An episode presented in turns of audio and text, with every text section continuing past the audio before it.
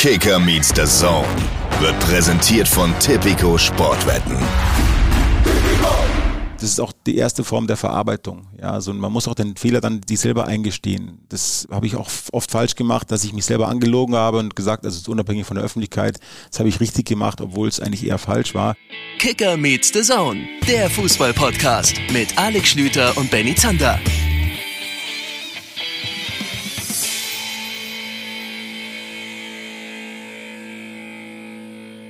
Liebe Leute, Kicker Meets the Zone heute in der Feiertags Meets Geburtstags Edition. Es ist zumindest Stand jetzt, wie Nico Kovac sagen würde, 1. Mai. Wir zeichnen am Feiertag auf und es ist der Tag, jetzt muss ich kurz überlegen, zwei Tage nachdem Alexander Schlüter das Licht der Welt erblickte, vor ungefähr, ich denke mal so 47 bis 58 Jahren. Hallo Alexander, herzlichen Glückwunsch nachträglich nochmal zum Geburtstag. Schön. Und ich dachte, du hättest es vergessen. Vielen Dank. Nein, schön, dass du auch heute wieder mit dabei bist. Und dass du äh, dir zum Geburtstag keinen anderen Podcast-Haus gewünscht hast. Meine Mama ist ja Traditionalistin und ich mag das an ihr, dass sie mir mit den immer selben Worten zum Geburtstag gratuliert.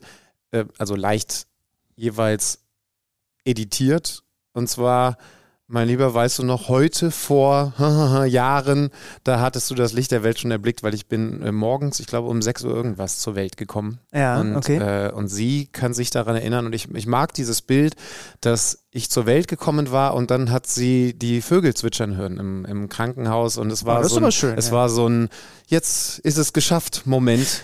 Und äh, daran erinnert sie mich jedes Mal beim Geburtstag. Geburtstagsgrüße sind nicht so einfach. Es gibt einen gemeinsamen Bekannten von uns, der mit uns damals beim besten Radio aller Zeiten 1911 gearbeitet hat. Äh, Pechi, liebe Grüße an dieser Stelle, der äh, gratuliert gerne einfach nur mit dem Wort Gratulanz, Ausrufezeichen. das ist alles. Finde Habe ich, ich, sogar, hab ich ihm sogar schon äh, geklaut, wobei mir gerade einfällt, dass er mir nicht gratuliert hat. Aber, aber ist nicht so schlimm. Ich habe übrigens gefeiert und ich kann nur sagen, man sollte häufiger feiern. Man soll also jetzt nicht feiern gehen, sondern ab und zu mal eine Party. Es ist schon aufwendig, Mhm. aber es ist doch irgendwie am Ende auch lohnenswert und ich war total happy, dass ich mal wieder meinen Geburtstag gefeiert habe. Du konntest leider nicht kommen, weil du gearbeitet hast. Das kann auch ein Grund sein, weshalb ich nachher total happy gewesen bin. Es haben auch vereinzelt Leute nach dir gefragt, kann ich aber ehrlich sagen. Und ich meine das ernst. Man sollte häufiger Geburtstag feiern. Vielleicht auch einfach mal so ein Sommerfest. Es muss ja nicht immer der Geburtstag sein. Meisterschaften Aber das Schöne feiern. ist, weißt du, was das Schöne ist, wenn man selber eine Feier macht? Ich hab, Das Schlechte ist, du musst die ganze Sache vorbereiten. Du hast danach, und das war dann Organisieren. mein. Tag gestern, das Zeug alles sauber zu machen, Ja. äh, weil ich mir keinen teuren Edelschuppen in Hamburg gemietet habe, sondern bei mir zu Hause gefeiert habe, weil ich mir mittlerweile privaten Edelschuppen leisten kann als Wohnung. Aber das Schöne ist, du kannst die Leute selber einladen.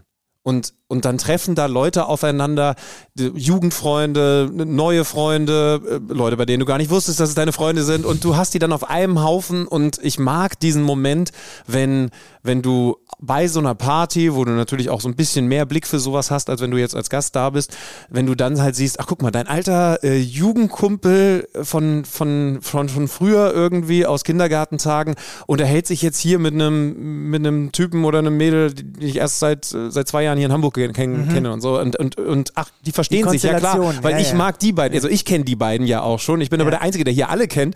Und ich hätte mir denken können, dass sie sich mögen, aber dass die jetzt hier zueinander finden, ähm, irgendwie mag ich dieses Gefühl ganz besonders. Ja, war, äh, war ein schönes Wochenende. Naja, man muss ja, dazu sagen, ähm, du kamst ja aus einem sehr ereignisreichen Freitagabend. das ist Du warst für The Zone vor Ort und hast moderiert beim Spiel Bochum gegen Dortmund und dann von einem emotionalen Hoch direkt am Samstag zu deinem Geburtstag zum nächsten emotionalen Hoch. Ich glaube, du hast mit der, was man auf Instagram sehen konnte, mit der Übertragungscrew schon so ein bisschen angestoßen auf deinen Geburtstag, weil da war dann schon der nächste Tag, ne? Ja, wir sind um 10 vor 12. Ich konnte gerade noch die, die, die Anstoß-Bierrunde organisieren und Ja. 10 vor 12 sind wir erst ins Hotel zurückgekehrt, weil es länger ging. Es war wirklich auch eine Sendung und ich habe gesagt, äh, egal wie lange jetzt Edin Terzic noch braucht, wir müssen den hier sprechen. Ihr habt das natürlich alle mitbekommen. Es war eben so, so wichtig. Kommt die eine schnelle Anekdote, muss ich noch erzählen.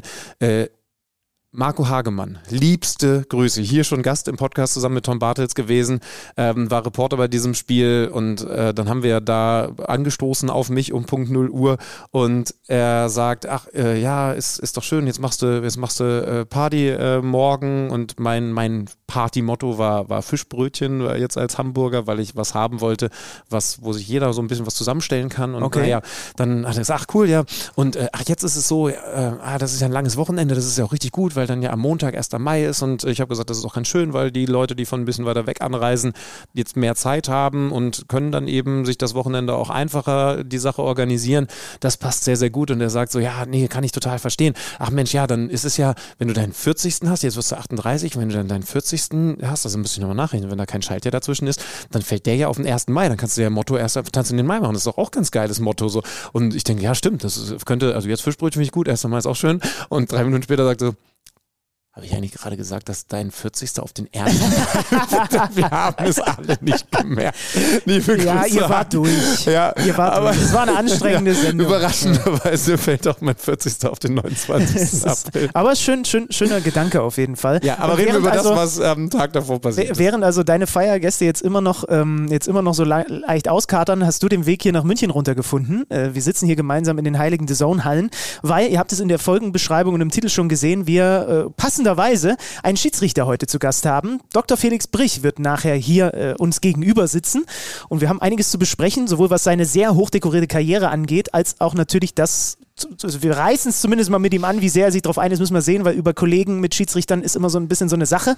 Äh, natürlich werden wir über dieses Bochum-Dortmund-Thema mit ihm sprechen, haben dann ja, später auch. Er war übrigens interessanterweise als VR im Einsatz jetzt, also insofern. Ähm, genau passt das auch ganz gut, denn der hat auch eine Rolle gespielt. Genau, werden dann später noch mit Jörg Jakob, Kicker-Chefredakteur, reden über diese Ticketrevolution von Fortuna Düsseldorf. Das müssen wir uns mal erklären lassen und auch ein bisschen darüber diskutieren, ob das jetzt nur gut oder schlecht ist. Da gab es ja einige verschiedene Meinungen. Aber zurück zum Freitagabend und Bochum gegen Dortmund. Wir machen erstmal sportlich, oder? Ja, denn das oder ist ja man das, kann es nicht ganz trennen, natürlich. Nein, nein, nein, doch, man kann das absolut trennen, denn das, was ja irgendwie schade ist an dem, was dann hinten raus passiert ist in der zweiten Halbzeit, ist vor allen Dingen, dass dieses tolle Spiel, was es vor allen Dingen in der ersten Halbzeit gewesen ist, komplett in den Hintergrund gerät. Mhm. Also, wie viele Leute haben denn jetzt darüber geredet, dass Dortmund eine Phase hatte, in der sie gezeigt haben, dass sie eigentlich eine Meistermannschaft zusammen haben? Lass ich mal so stehen. Mhm. Wie viele Leute haben darüber geredet, dass Manuel Riemann, nachdem er zuletzt keine guten Wochen erwischt hat, meiner Meinung nach, diesen Punkt für Bochum mit festgehalten hat. Und dass es in der ersten Halbzeit ein fantastisches Fußballspiel gewesen ist mit einer unglaublichen Stimmung. Klar, Derby und äh, wie hat Sandro zu Anpfiff gesagt, äh, dass vor dem Spiel schon so viel los ist, das hat auch er selten, äh, selten erlebt. Er war als Spieler logischerweise auch mal in Bochum und wusste, es ist ein enges Stadion, das ist nochmal besonders. War in China damals nicht so viel los, oder was? Offensichtlich nicht. Mhm. Äh, was zum Beispiel passiert ist, das gibt es auch in anderen Stadien, der eine Balljunge wurde so ein bisschen interviewt, bevor dann die Spieler rauskamen und äh, dann kam natürlich hinten raus die Frage, und was glaubst du, wie es ausgeht? Und der kleine Junge, weiß nicht, acht Jahre alt oder so, 2-1 für Bochum und das Stadion explodiert. Die Bochumer, ja, ja, und die Dortmunder Kurve, buh. Ich glaube, damit hat der Kleine niemals gerechnet, aber da wusstest du schon, das wird besonders. Und wurde es ja auch. Ne? Ein bisschen Umstellung bei Borussia Dortmund in der Defensive, weil der eine verletzt, der andere zurück gewesen ist. Sühle für Schlotterbeck drin. Hummels ist ja in diesen Wochen auch ganz interessanter Nebenaspekt wieder gesetzt, nachdem der eigentlich für die beiden weichen musste, als sie beide fit gewesen sind. Und dann kann man mal festhalten, dass Dortmund gut reinkommt und in Rückstand gerät. Schönes Tor. Lucia, ältester Torschütze der Saison, um, mhm. schießt auch nicht so viele Tore und vor allem wahrscheinlich auch in seiner Karriere hat er nicht so viele so schöne Tore geschossen. Da haben wir, finde ich, auf der einen Seite einen, also ich habe mir das Spiel natürlich dann auch komplett angesehen nochmal. Äh, Asano war für mich einer dieser ganz auffälligen Spieler des kompletten Spiels, noch so ein bisschen überstrahlt von Adiemi ähm, den ich, der, der sehr stark war, aber dieser Asano war auch in den Momenten, wo die Bochumer also der war irgendwie nicht so richtig zu greifen für, für, de, für den BVB. Da sprichst du taktisch einen interessanten Punkt an. Was Bochum da gemacht hat, ist ähm, die Idee, die dieses Spiel besonders attraktiv gemacht hat, zu leben, nämlich mit Asano und Antwi Ajay immer wieder hinter die Außenverteidiger zu kommen bei Borussia Dortmund. Und einer von denen heißt Rafa Guerrero und beim 0-1 ja. hat man gesehen, wir haben über Exakt. seine Sachen auf der 8 gesprochen, was er gut macht, aber das macht er halt überhaupt nicht gut. Ja, und warum wurde es dadurch attraktiv? Weil das durchaus ein gewisses Risiko birgt, wenn du als einer, der da vorne ist, also für diejenigen, die gestern das Bayern-Hertha-Spiel gesehen haben, die wissen, das geht auch ganz anders, aber wenn du als einer dieser offensiv aufgestellten auch wirklich so offensiv denkst, wenn der Gegner den Ball hat und Dortmund hatte den Ball häufiger, das war ja klar, das heißt also schon so ein bisschen bisschen hinschielst, dass du in diese Kontersituation Da kommst. willst du hin, ne? Hinter anstatt Guerrero. Zum Ja. Beispiel gegen Malen und Adeyemi permanent zu doppeln. Denn Ja. wenn du Adeyemi sagst, dann muss ich auch wieder dazu sagen, dass für mich Malen auffällig gewesen ist in der ersten Halbzeit. Der ähm, ist dann Mhm. auch gleich nach diesem Führungstreffer in Erscheinung getreten. Sie sind zu selten in Situationen gekommen, in denen sie gegen die beiden gedoppelt haben. Das kannst du über einen Sechser machen, der da rausgeht, aber eben auch über einen Flügel wie Asano und Antwia J, die mehr spekuliert haben, was mehr Konterchancen gerade auch dann wieder zum Ende der ersten Halbzeit für Bochum bedeutet hat, aber eben natürlich auch mehr erfolgreiche Dribblings auf der anderen Seite. Kurze Zeit später das 1-1 durch Adeyemi selbst. Ein langer Diagonalball, wo sich Danilo Suarez, über den dann noch zu reden sein wird, äh, komplett verschätzt. Malen ist durch, flache Flanke, Haller verlängert so halb, was, wollte er glaube ich selber eigentlich abschließen, kommt da nicht so richtig hin und dann landet der Ball genau bei einem, gerade auch in den Minuten danach bis zur Halbzeitpause, unglaublich auffälligen Karim Adeyemi, der sofort aufs 1-1 stellt. Ja, der aber, und das ist dann die Frage an dich, ein gutes, ein sehr gutes oder weil er zu viele Chancen in der Folge vergeben hat, nur mittelmäßiges Spiel gemacht hat? Nee, mittelmäßig Wo, woran nicht. wirst du denn gemessen? Ja, ich sage mal, ich sage auf jeden Fall gut. Ich weiß jetzt nicht, wir können gleich mal gucken, was die Kollegen ihm für eine Note gegeben haben. Das müsste jetzt mittlerweile feststehen. Oder bin ich jetzt gespannt? Was Aber tippst du? ich- Was tippst du? Ich würde ihm eine 1,5 geben. Mhm. Und weil ich es unfair fände, also du musst ja erstmal so viel Torgefahr ausstrahlen und eine Verteidigung so beschäftigen, dass die so Probleme mit dir hat. Ja, natürlich wird er auch dafür bezahlt, dass er dann Tore macht. Ja, aber ich fand ihn so gut in diesem Spiel. Also ich würde jetzt sagen 1,5. Und eins wäre es gewesen, wenn er noch Tore gemacht hätte. Ich krieg sie gerade noch nicht. Sie müssen ja in der Aufstellung eigentlich sein, oder? Oder wo ähm, sind sie normalerweise? Dann Ja. kommen sie vielleicht in den nächsten. Ja, ich, ich werde mal. Aber nebenbei das so. Aber sag, sag du mal deine Note zu ihm. Ja, 1,5 wäre ich mitgegangen. Ja, ne? Also dieser kleine Markt, und da, da hast du Weil er halt, ja in der zweiten Halbzeit auch noch einen Elfmeter rausholt. du hast halt gesehen, was das für eine Waffe ist, ne? Also was das für eine Waffe sein kann, wie gut der ist, ähm, das ist schon, also war schon, war schon sehr, sehr gut. Ähm, muss, wolltest diese Vorlage von mir, dass er einen Elfmeter rausholt, also noch nicht annehmen, ja? können wir machen. Also du kannst ja, also was, erste Halbzeit, ich habe es natürlich nachträglich dann erst gesehen, wieder haben wir letzte Woche schon drüber gesprochen, so ein bisschen Bias dabei, habe ein bisschen auch auf Sascha Stegemann geachtet. Großzügige Linie, viel Kontakt zugelassen, ein, zwei Zweikämpfe, wo die Dortmunder sich dann dann so 50-50, wo sie gesagt haben, das war jetzt pro Bochum oder beziehungsweise da blieb der Pfiff aus, der hätte kommen müssen. Aber erstmal hat er, finde ich, auch zum attraktiven Spiel beigetragen, durch die Art, wie er das Spiel geleitet hat. Siehst du nicht so? Nee. Okay. Ähm, äh, also erstmal doch, äh, das sehe ich genauso. Erstmal erstmal ja. Ich fand eine Szene schwierig, aber auch schwierig in der Bewertung und zwar in der 43. Minute, als Aller einen Konter unterbinden will. Ich glaube, es gelingt ihm gar nicht, weil der Vorteil auch richtigerweise dann weiterläuft. Ähm, und er bekommt dann für diese Grätsche gelb. Und ich glaube, sowohl Adeyemi als auch Chan haben sie sich beschwert, dass es da drüben genau die gleiche Szene Ja. gegeben hat oder was auch immer der Wortlaut ist. Deswegen finde ich es in der Bewertung so schwer, weil es natürlich auch sein kann, dass sie da komplett übers Ziel hinausgeschossen sind bei der Kommunikation zum Schiedsrichter. Aber hast du es vor Augen? Er, das ist jetzt ganz böse formuliert, fuchtelt dann nur mit den gelben Karten, also er wirft mit den gelben Karten nur so um sich. Ne? Also, ähm, und ah, das, da, da habe ich zum ersten Mal so gedacht, das, das kannst du doch sauberer in der Kommunikation lösen, als, als so, ja, fast schon die, die gelbe Karte als Waffe einzusetzen, so, sondern, sondern Regel ist kommunikativ. Aber das war mein Eindruck und da habe ich zum ersten Mal gedacht, ah, das ist, das ist gerade auch bei so hitziger Stimmung, ist ja spannend, weil wir nachher mit, mit Felix Brüch auch noch drüber reden, bei so einem besonderen Spiel vielleicht anders zu regeln. Vielleicht aber auch, vielleicht gibt es auch Argumente, dass man genau das sagt. Nee, sobald hier Meckerei aufkommt, dann, dann zeigst du aber sofort, dass, dass, dass du ich weiß, martialisch, dass du bewaffnet bist, ne? Also, dass, du- dass du dir nicht alles gefallen lässt. Das war aber alles noch okay. Übrigens, bevor wir dann jetzt zur zweiten Halbzeit kommen, in der ersten Halbzeit Dortmund finde ich am Anfang besser. Dieses Gegentor fällt schon so ein bisschen aus heiterem Himmel. Sie machen sofort den Ausgleich, antworten also sofort, sind dann die klar bessere Mannschaft und verlieren dann den Faden. Und das fand ich durchaus interessant, weil es auch ein bisschen psychologisch ist. Da gab es dann ein, zwei Situationen, in denen sie auf einmal merken, oh, die können umschalten. Oh, Asano, Antwer J, die können schnell umschalten, die tun uns weh. Und hinten raus, Ende erster Halbzeit, hat man auf einmal nicht mehr das Gefühl, dass Dortmund dieses Spiel im Griff hat. Was war bis dahin passiert? Richtig offen dann, ne? Ja, ja. Sie haben sich Chancen rausgespielt. Adiemi hat sich, hat sich viel liegen lassen. Ähm, ein, zwei sehr gut, ein, zwei sehr gute und dann ähm, insgesamt auch noch so ein bisschen was Halbes für Dortmund. Klar ist, sie sollten eigentlich vorne liegen zur Pause und wenn sie es richtig gut machen, haben sie das Ding sogar schon eingetütet. Mhm. Das ist nicht passiert und hat all das ermöglicht, was in der zweiten Halbzeit passiert ist. Ja, und da würde ich jetzt einmal ähm, erstmal auf da- darauf zu sprechen kommen, dass Borussia Dortmund, das war keine richtig gute zweite Halbzeit vom Ja. BVB. Ja.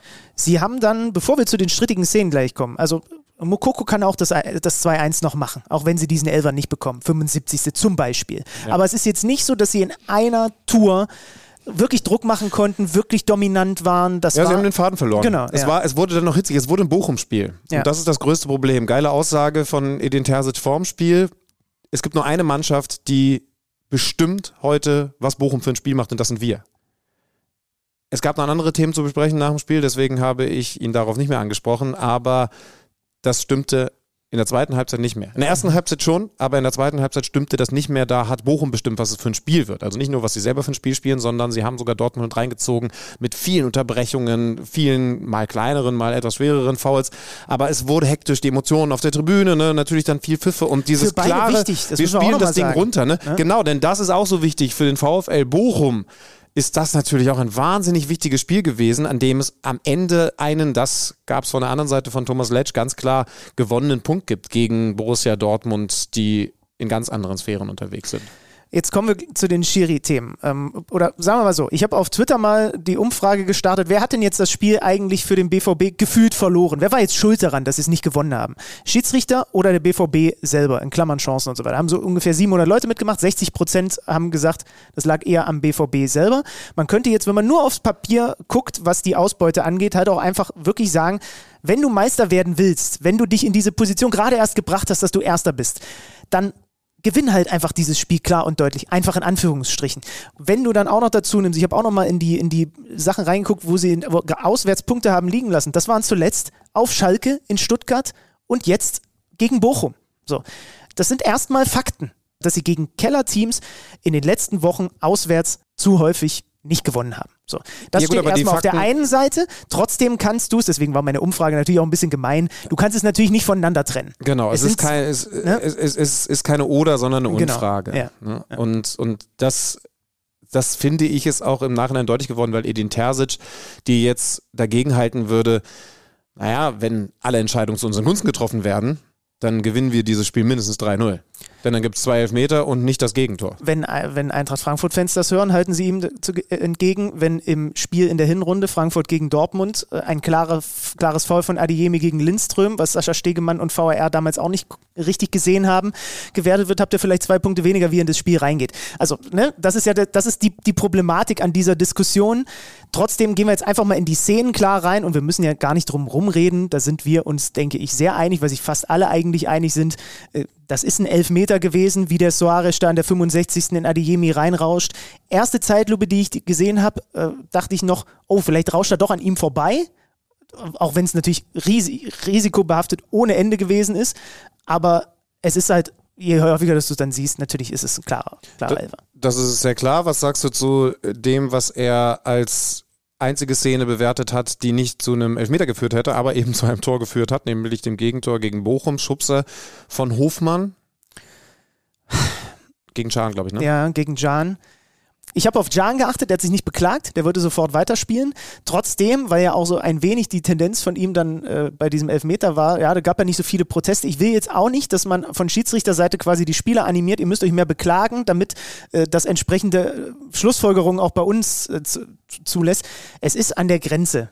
Ich finde schon, dass es eher ein Foul ist als keins, wie er ihn da in den Rücken stößt, weil du halt, du bist in der Luft, du kommst aus der Balance und ich kann verstehen, dass die Dortmunder sagen, eher, eher faul als keins. Ich glaube, insgesamt ist das, was da passiert ist, in den Worten von Edin Terzic nach dem Spiel wieder zu finden. Ähm, wir haben ja gleich äh, Dr. Felix Brüch hier. Ich glaube, wir können mit ihm auch nochmal über diese Handspielsituation reden, über, über das, was da natürlich dann auch an Kommunikation stattfinden sollte, nicht stattgefunden hat. Denn äh, das kann ich jetzt schon mal sagen. Ich finde, dass vor allen Dingen der VAR da einen Fehler macht. Denn, aber das können wir, können wir Felix gleich fragen, ähm, von alleine rauslaufen ist, glaube ich, nicht so Usus, sondern das Kommando muss halt kommen. Und wenn das Kommando nicht kommt, dann ist der Schiedsrichter zwar der Depp, weil den sehen da in dem Moment alle, aber halt abhängig gewesen von dem Schiedsrichter, der, äh, von dem, von dem Schiedsrichterkollegen, der das aus Köln hätte funken sollen. Also das finde ich jetzt bei der, bei der Schuldfrage zu berücksichtigen, aber ich habe auf die eigentlich viel weniger Bock als auf das, was anhand dieser Szenen deutlich geworden ist. Und lass es uns dahin lenken. Ich habe mit Edin Terzic nach Abpfiff geredet über natürlich diese Szenen. Er war nochmal beim Schiedsrichter in der Kabine gewesen, bei Sascha Stegemann. Und wir hören einfach mal rein, was er im Gespräch mit mir losgeworden ist. Und ich glaube, wenn ihr jetzt genau hinhört, auch in seine Stimme und, und, und das, was da drin steckt, dann wisst ihr auch, warum mittlerweile sehr viele Dortmund-Fans überzeugt sind, dass der vielleicht taktisch auch nicht immer alles richtig macht, aber dass er der richtige für die Borussia ist. Ich habe dem Schiedsrichter und dem kompletten Schiedsrichtergespann einfach gesagt, was ich von dieser, von diesen Entscheidung halte und wie viel hier auf dem Spiel steht. Hat er begründet, warum der nicht? Das soll er, das soll er, das soll er machen. Also ich habe gesagt, ich, ich entschuldige mich für meinen Ton, ich entschuldige mich für meine Emotionen. Aber ich habe es letzte Woche gesagt, es ist für uns eine einmalige Chance, vielleicht für mich eine einmalige Chance in meinem Leben, so nah an die Meisterschale zu kommen. Und dann gibt es solche Entscheidungen, wo so viel auf dem Spiel steht. Und das Einzige, worum ich gebeten habe, war, schau es dir an bei dem Tempo. Ich meine, ich bin jeden Tag im Training Schiedsrichter. Ich weiß, wie brutal schwer das ist, vor allen Dingen, wenn die Jungs da ähm, mit 36 km/h unterwegs sind, wenn es schnelle Bälle gibt. Aber mir dann sagen, ja, aus meiner Perspektive, dann benutzt einfach andere Perspektiven. Werden wir gleich noch mit Dr. Felix Brüch drüber sprechen, auch über das Thema Perspektivwechsel, Perspektiven nutzen. Aber hast du rausgehört, was, und das mochte ich so sehr an dieser Antwort, was für den drinsteckt in diesen Wochen? Ja, natürlich. Also wir müssen ja nicht darüber reden, wie viel Druck auf dem Kessel ist. Auch anders, andersrum bei den Bochumern genau das Gleiche. Nee, und sorry, aber diese Antwort habe ich so von noch keinem Trainer gehört. Das ist nicht überall gleich, so, sondern okay. da ja, ist okay. jemand aus vollem Herzen. Also da ist mal wieder, ich will gar nicht sagen, der Fan durchgerutscht, aber da weißt du, was der mit Borussia Dortmund mhm. verbindet, wenn du hörst, wie seine Stimme fast brüchig wird. Und mhm. deswegen ich mag, ich mag, es wichtig, dass wir das nochmal hören. Ich mag den Ton auch total und ich hoffe sehr, lieber Edin Terzic, dass das nicht die einzige Chance auf eine Meisterschaft ist in deiner. Aber natürlich, klar, erste Meisterschaft mit Borussia, Borussia Dortmund für ihn als Cheftrainer. Die Bayern strauchen, wie oft strauchen die in den kommenden Jahren? Hat man alles rausgehört. Das sind alles genau. genau. Ja. Also noch ist die Chance nicht dahin. Das müssen wir auch festhalten. Wir reden dann nachher auch noch über das Spiel der Bayern gegen Hertha und über das, was das dann jetzt für die Tabelle bedeutet. Aber ich glaube, wir können es jetzt hier bei dem Spiel belassen. Für Bochum sehr wichtig, aber da haben wir natürlich die direkten Konkurrenten nach nachher auch noch. Hast du noch was oder wollen wir, er, er klopft schon, ich glaube, ich habe ein Pfeifen gehört, ja, den also, Schiedsrichter dazu. Ganz, ganz fix. Spielt für dich eine Rolle, dass Adiemi in den letzten Wochen mit Schwalben auffällig geworden ist? Können wir leiten fragen. wir weiter. Wir müssen dazu sagen, wir können uns nicht sicher sein, ob der Elfer, genau wie das, das ist auch das Argument, was für die Frankfurter gelten würde in der Hinrunde, ob man den verwandelt hätte. Aber was noch dazu kommt, das hast du danach äh, auch angesprochen, hätte ich beim Gucken des Spiels fast vergessen, das wäre ein Platzverweis für Suarez gewesen. Die hätten ja. also auch noch in Überzahl gespielt. Ne? Und ja. das macht die Sache doppelt und dreifach hart aus ja. Dortmunder Sicht. Richtig hart. Also deswegen, in dem Moment ist es durch. Wenn, wenn der Tabellenführer das Ding bekommt, also natürlich müssen sie ihn auch erstmal verwandeln, das ist, verwandeln, das ist richtig, aber dann auch noch in Überzahl spielt, dann, dann, dann in dem Spiel, und da hilft es dann, wenn man vor Ort ist, ähm, ist die eine Mannschaft das dann doch. sie gewonnen. Also ja. das wäre der Auslöser gewesen, dass das, was in der ersten Halbzeit passiert ist, ne, dass, dass da eine Mannschaft einfach zu viel spielerische Qualität hat und ja auch ein Selbstbewusstsein. Malen Adiemi, ich finde es immer noch verrückt, dass wir über Malen jetzt so reden können, obwohl, und ich habe ihn seit Beginn, danke nochmal an Christian Günther, so langsam zahlt sich das aus im Kicker-Manager-Spiel, ne, das ähm, ist auf einmal ein anderer Spiel und dann hätten sie es wieder kontrolliert. Da bin ich mir einfach sicher. In, in, Unterzahl, so toll sie gekämpft haben, sich, sich da verhalten haben, Riemann hat noch so viel pariert. Ähm, das wäre dann der Turning Point gewesen. Und äh, trotzdem sind wir im Konjunktiv und es hilft nichts. Eine Sache können wir natürlich mit Felix auch gleich nicht besprechen, weil er sich dazu auch prinzipiell einfach gar nicht äußern kann. Es wurde dann über die Ansetzung diskutiert. Der vierte Offizielle Robert Hartmann ist gebürtiger Bayer, auch wenn ich gelernt habe, der wohnt jetzt gar nicht mehr da. Habe ich ein paar Mal gelesen. Muss man dazu sagen, der Hauptschiedsrichter und einer der Assistenten sind aus NRW. Was macht das jetzt für einen Unterschied? Äh, Ansetzungen sind, habe ich mir mal von Lutz Fröhlich unter anderem erklären lassen, das Schwierigste, was es gibt auf der Welt, äh, Bundesliga-Teams so anzusetzen. Also auch, das ist ja ein festes Team, dann den VAR dazu, dass es nicht irgendwelche Vorgeschichten schon mit den einzelnen Vereinen gibt, dass es möglichst ja, keine Animositäten gibt und so weiter und so fort. Da muss man ja fast Buch führen, ne? Ja. Also, also das äh, Hast du, hast du ihn das mal gefragt? Also, also dann müsstest du ja tatsächlich jetzt reinschreiben, oh, der hatte da die Situation, der hatte da die das Situation. Müssen die mitdenken. Aber der, der vierte Offizielle wiederum hatte auch die Situation und der ist ja mal, der ist ja in Bayern konfirmiert worden. Der hat ja ähm, mal, der hat, da haben sie jetzt ein Bild rausgekramt, kannst du bei Social Media sehen, wie Robert Hartmann mal irgendwann bei den Bayern wahrscheinlich einen Schiri-Lehrgang oder irgendwas gemacht hat.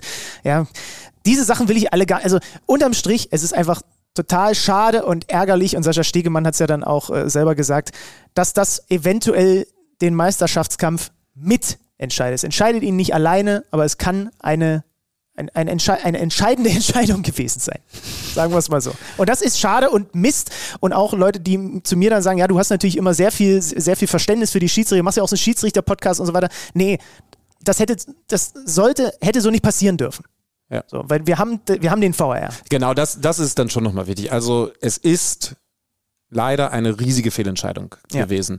Und es ist leider jetzt die zweite riesige Fehlentscheidung, bei der Sascha Stegemann beteiligt gewesen ist. Aber deswegen finde ich es eben auch wichtig zu betonen, ich sage ganz ehrlich, da ist der VAR im Zweifel sogar der, der mehr daneben gegriffen. Nee, nicht im Zweifel, sondern, sondern der größere Fehler kam vom VAR, denn der hat die anderen Perspektiven. Das, was Edin Terzic jetzt sagt, ist VR. Aber wir, wir fragen hier gleich nochmal bei Felix nach. Ja. Ähm, unterm Strich ist das kein guter Spieltag alleine nur durch dieses Spiel. Und so schnell geht es dann eben für den VAR gewesen. Die Diskussion war wieder da.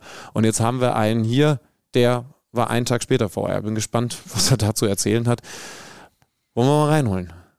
Ich glaube, ähm, solche Leute sollte man nicht warten lassen. Dann, dann gibt es nämlich für uns gleich gelb. Wir hören Dr. Felix Brüch.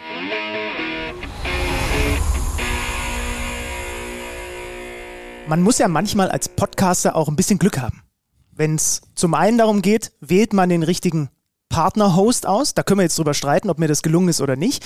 Aber natürlich auch bei den Anfragen, wenn man jede Woche mit jemandem aus der Bundesliga spricht, wir wissen doch alles, was uns nicht schon mit Gästen auch dazwischen gegrätscht ist, was vielleicht aber sich auch glücklich gefügt hat. Und wenn natürlich ein Bundesliga-Wochenende leider auch sehr Schiedsrichter-Themen dominiert ist und man schon seit ein paar Wochen klar weiß, wir sprechen an diesem Montag mit Dr. Felix Brich, dann haben wir jetzt per se erstmal Glück gehabt. Ja, kann man so sagen. Ich könnte mir vorstellen, der Mann, der uns gegenüber sitzt, hätte trotzdem für das Schiedsrichterwesen, für die Schiedsrichter der Fußball-Bundesliga gerne ein entspannteres Wochenende gehabt, aber das kann er uns selber sagen. Felix, schönen guten Tag.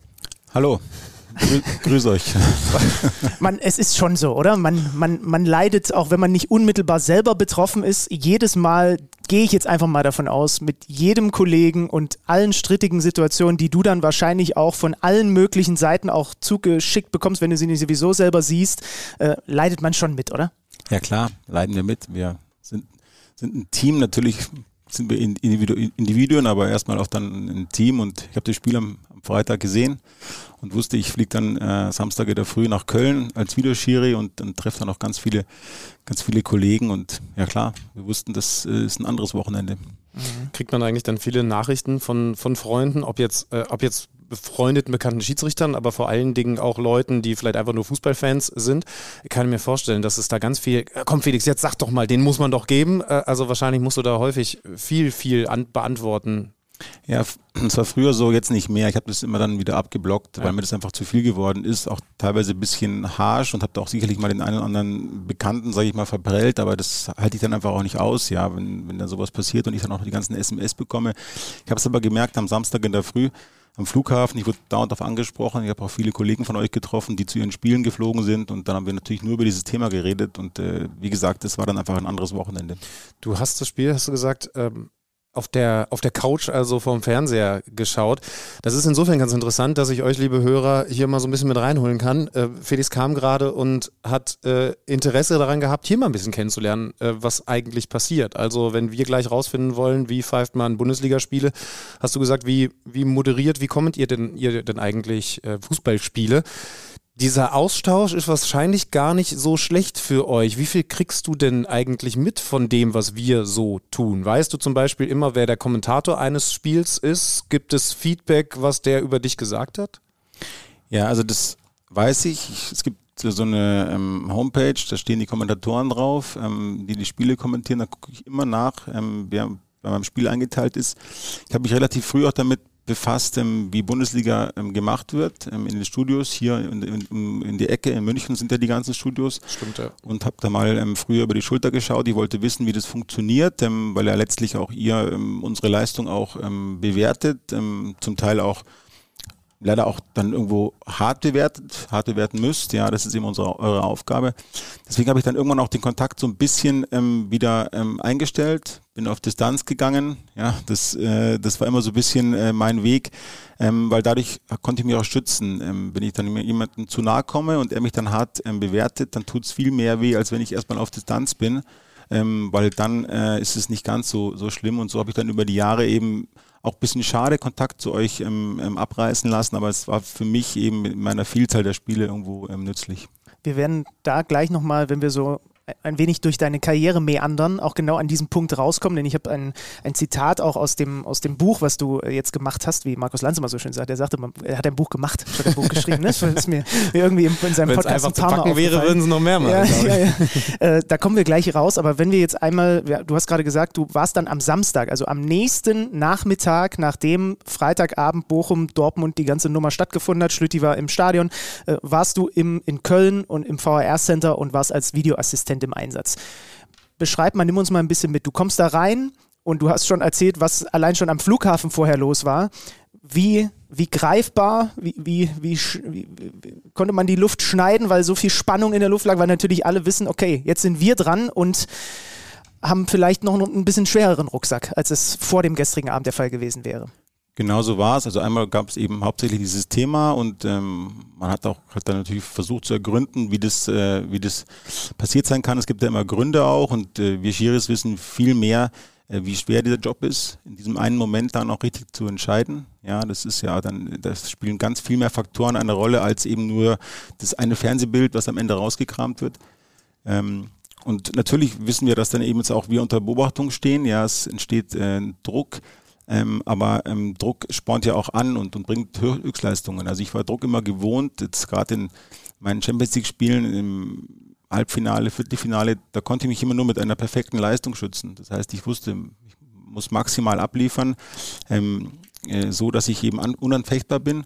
Und das wussten wir am Samstag auch, ja. Die Beobachtung natürlich haben wir gespürt und, und den Druck, aber wie gesagt, Druck ist auch, ähm, spornt ja auch an, äh, bringt auch dann äh, noch vielleicht ein paar Prozente mehr. Gerade dann auf allerhöchstem Niveau, wenn du den Druck nicht aushältst, da haben wir zum Beispiel mit Dennis Eitekin drüber gesprochen, dann bist du da auch nicht der Richtige, nämlich der neutrale Mann auf dem Platz. Jetzt ist es tatsächlich interessant, dass du, dass du diese VR-Position bekleidet hast. Über die haben wir natürlich hier auch schon viel geredet, aber ähm, dann leider auch immer wieder eher in Situationen, in denen wir gemerkt haben, das ist noch problematisch, das ist grundsätzlich eigentlich gut. Ich habe richtig aufgenommen, an sich sagst du ja auch, die Einführung des Videoschiedsrichters ist eine gute. Ja, definitiv. Also wir gehen mal ein bisschen zurück historisch. Der Fußball hat sich einfach in den letzten 30 Jahren unglaublich verändert, ist unglaublich schnell geworden, intensiv. Ja, die Trainer lassen sich immer wieder neue Taktiken ähm, äh, einfallen und damit stellen sie nicht nur den Gegner vor neue ähm, Challenges, sondern eben auch die Schiris. Ja, Abwehrketten verschieben sich, ja, das ist dann für die Assistenten immer komplizierter. Ähm, das, der Fußball wird immer me- mehr auf engem Raum gespielt, dadurch gibt es ganz andere Zweikämpfe als früher. Diese Blutgrätsche gibt's ja gar nicht mehr. Ja. Die, die sieht jeder, aber diese äh, Fußauftritte und so, diese neuen Fouls, die kommen ja dadurch zustande, dass der Fußball viel enger geworden ist und viel ähm, komplexer. Und dadurch, ähm, ja, haben irgendwann mal die Vereine auch dann gesagt, ja, wir brauchen eben auch noch technische Hilfsmittel. So ging es ja los. Wir Schiris haben uns immer dagegen gewehrt. Wir haben gesagt, ja, wir wollen es ganz gerne ähm, lieber ohne machen und ähm, dann irgendwann kam dieser Videobeweis. Der und, ähm, Impuls kam von den Vereinen. ja, natürlich, ja, klar. Die Vereine haben immer schon so vor 10, 15 Jahren angefangen zu sagen, ja, wieso haben wir keine Videosequenzen, ähm, äh, wieso haben wir keine technischen ähm, Hilfsmittel? Das okay. kam von den Vereinen. Und ähm, die Schiris haben die damals immer so ein bisschen gesträubt. Ja, wurde dann immer gesagt, ja, wir sind antiquiert und äh, wir, äh, wir lassen nicht äh, Neuerungen zu. Irgendwann wurde es dann entschieden und ähm, das war für uns am Anfang auch nicht einfach. Ja, diese Umstellung, ja, Fußball analog und digital zu verbinden, das, äh, das hat in den ersten ein, zwei Jahren wirklich auch ähm, uns vor große Herausforderungen gestellt, aber mittlerweile ähm, äh, finde ich es äh, alternativlos. Ich fand es damals schon ganz wichtig, ja. Ich habe mich damals sofort darauf eingelassen, auch wenn ich selbst damit Probleme hatte in den ersten zwei Jahren. Aber mittlerweile finde ich es alternativlos, weil es mich einfach vor diesen, diesen Maximalfehlern ähm, äh, äh, wirklich äh, schützen kann und, und, und auch äh, ganz, ganz oft schon geschützt hat. Jetzt haben wir natürlich am Freitag genau so eine Situation gehabt, in der dann wieder viele Leute gesagt haben, ach, dann lass es doch sein mit dem VAR, wenn er da nicht eingreift. Wir müssen gar nicht im Detail sagen, dass das natürlich auch unglücklich gewesen ist, denn der VAR hätte sich zumindest melden sollen. Da habe ich übrigens gleich mal eine Nachfrage zu und sagen sollen, dass sich Schiedsrichter Stegemann die Szene nochmal anschauen soll. Würdest du sagen, dass der VAR, so wie er ist, auch weiterhin funktionieren soll? Oder muss man ihn, wenn immer wieder diese Diskussionen aufkommen, doch radikaler umbauen? Also die Hörer wissen es, Benny, sowieso.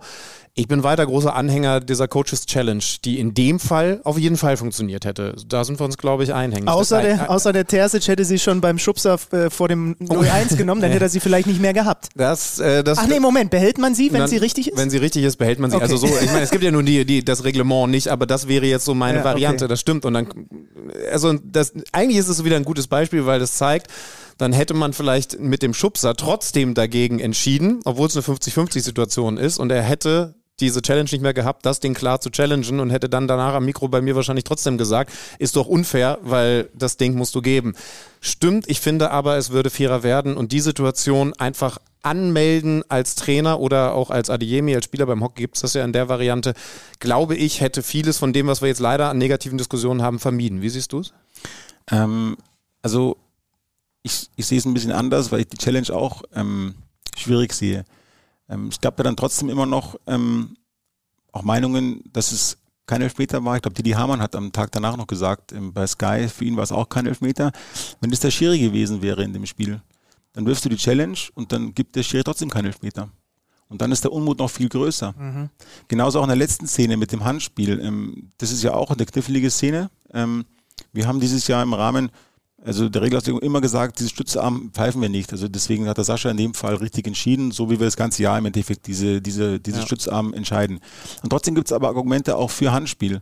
Und ich könnte mir vorstellen, dass auch dann vielleicht in dem Moment der Trainer die Challenge wirft. In der letzten Minute. Und dann wirft er sie und dann sagt der Schiri, nee, ähm, das pfeifen wir heuer nicht, ich gebe keinen Elfmeter.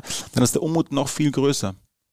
Und ich glaube deswegen, dass so eine Challenge im Fußball nichts bringt, weil wir einfach viel zu viele Szenen im Graubereich haben, ähm, äh, die man, äh, die ja trotzdem jemand entscheiden muss. Also die Challenge heißt ja nicht, dass du sofort Recht bekommst, sondern du musst dann jemanden haben, der dann auch dir Recht gibt. Ja, also anders als zum Beispiel, wenn ich das Hockey-Ding gerade gebracht habe, da gibt es ja ganz oft, ist es eine Strafecke, weil der Ball am Fuß, Am war Fuß. und ob der Ball am Fuß war, siehst du ja. Ne? genau, das ist faktisch. Ähm, Ball am Fuß ist faktisch, da gibt es eben keinen Graubereich. Aber im Fußball, gerade diese Handspiele, die sind teilweise wirklich so knifflig und die gab es auch früher nicht. Da sind wir wieder beim Fußball, der ist schneller geworden, anders geworden, ja, die Zweikämpfe sind ähm, intensiver.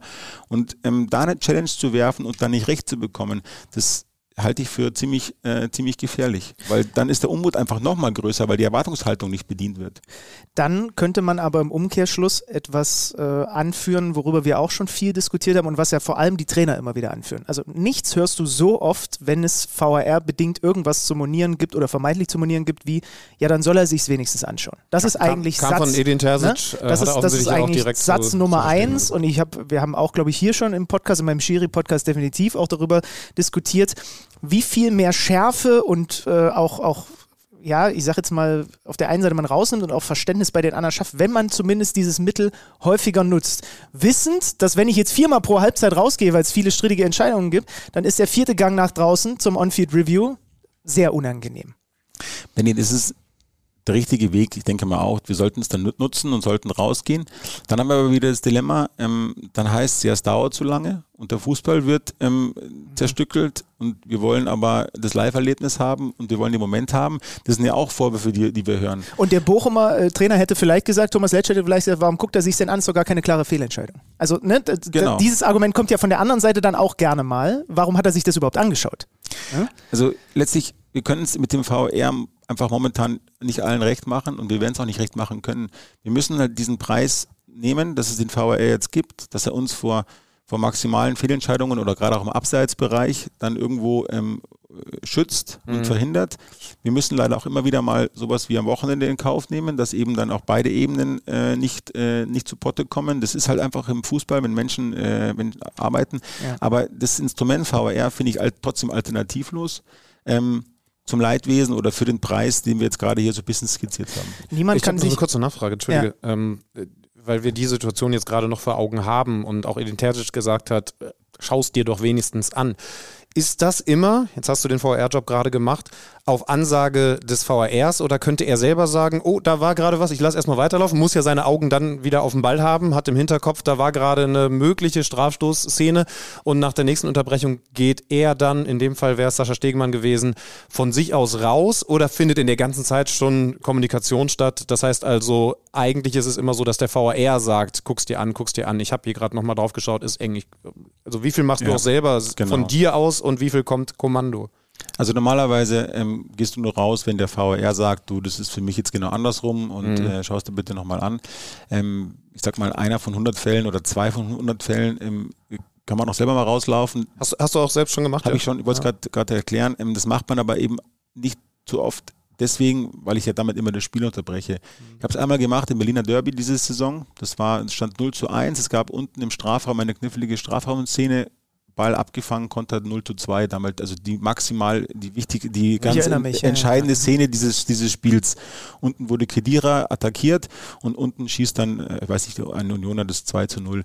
Und weil ich gemerkt habe, dass das der spielentscheidende Moment ist, bin ich dann von alleine rausgelaufen. Der Videoschiri hat mir damals gesagt, ähm, du, das ist knifflig, aber ist noch vertretbar. Und ich habe daran gemerkt, dass es eben jetzt wirklich also äh, auf Messerschneide ist. Und dann wollte ich mir selber angucken, aber das war eh unterbrochen, das Spiel. Ähm, äh, das Tor war gefallen ähm, und damit hatte ich auch so ein bisschen Luft. Aber ich glaube, ich hätte es nicht gemacht, wenn ich das Spiel selbst hätte unter- unterbrechen müssen, um da rauszulaufen. Ja, das hat sich einfach angeboten und alle standen schon am, äh, am Anstoßkreis und der Weg von mir bis drüber waren 20 Meter in Berlin zum, zum Monitor. Ich konnte das dann noch ganz kurz verifizieren. Aber das sollte eigentlich die Ausnahme bleiben. Ja, und nur um das nochmal auf Freitag zu beziehen, denn das finde ich dann gegenüber Sascha Stegemann, nur auf ihn bezogen, auch ein bisschen unfair. Das passiert nicht in der Bundesliga, denn er hätte ja, er hätte Genau. ja das Spiel unterbrechen müssen. ne? Also wenn, wenn der VR ihm keine klare Ansage macht, da kam leider nichts offensichtlich, ähm, dann macht er das nicht von alleine. Also da muss man ihn dann, finde ich, auch aus der Schusslinie nehmen. Niemand kann sich so gut in ihn hineinversetzen wie du, weil du die Fallstricke kennst. Wir wollen jetzt gar nicht, also bis auf Didi Hamann ist sich, glaube ich, mittlerweile fast jeder einig, dass es ein Elfer gewesen ist.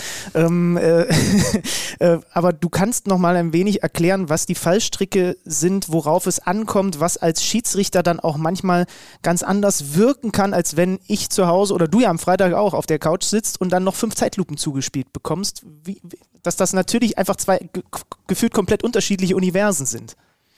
Ja, also jeder sollte sich mal einfach jetzt in den Schiri reinversetzen und in der 80. Minute in Bochum auf dem Platz ähm, stehen und dann einfach auch diesen Moment zu sehen, wo ein Spieler fällt, der andere grätscht und dann den Mut aufzubringen, da rein zu pfeifen.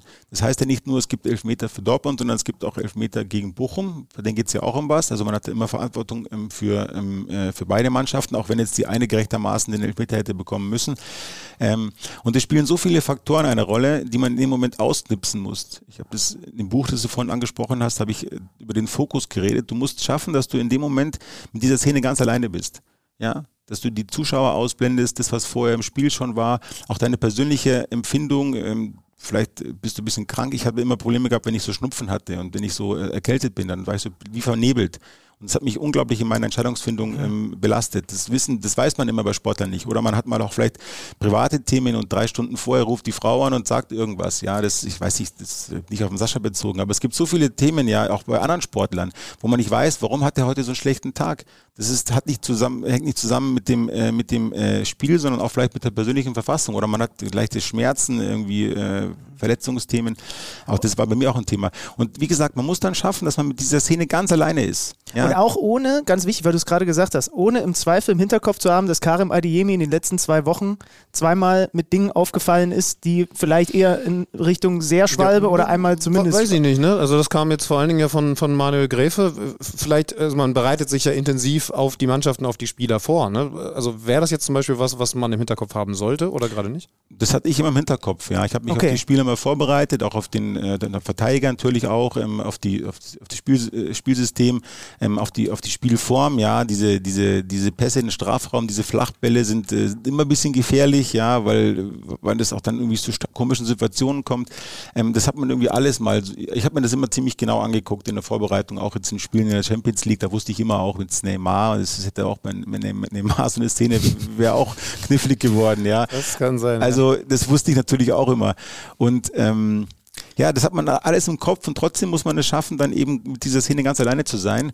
Und ähm, wenn man auch mal guckt, die Fernsehbilder, ähm, so wie der Sascha drauf guckt von vorne, das beste Bild war von hinten. Ja, also um die Situation zu, ähm, ähm, zu erläutern. Manchmal ist ganz blöd, es läuft noch ein Spieler dazwischen, ja, man steht irgendwie schlecht, ja, man sieht nur 30, 40 Prozent von der Szene, da muss man dieses Wahrnehmungsbild zusammenflicken, ja, das Fallmuster.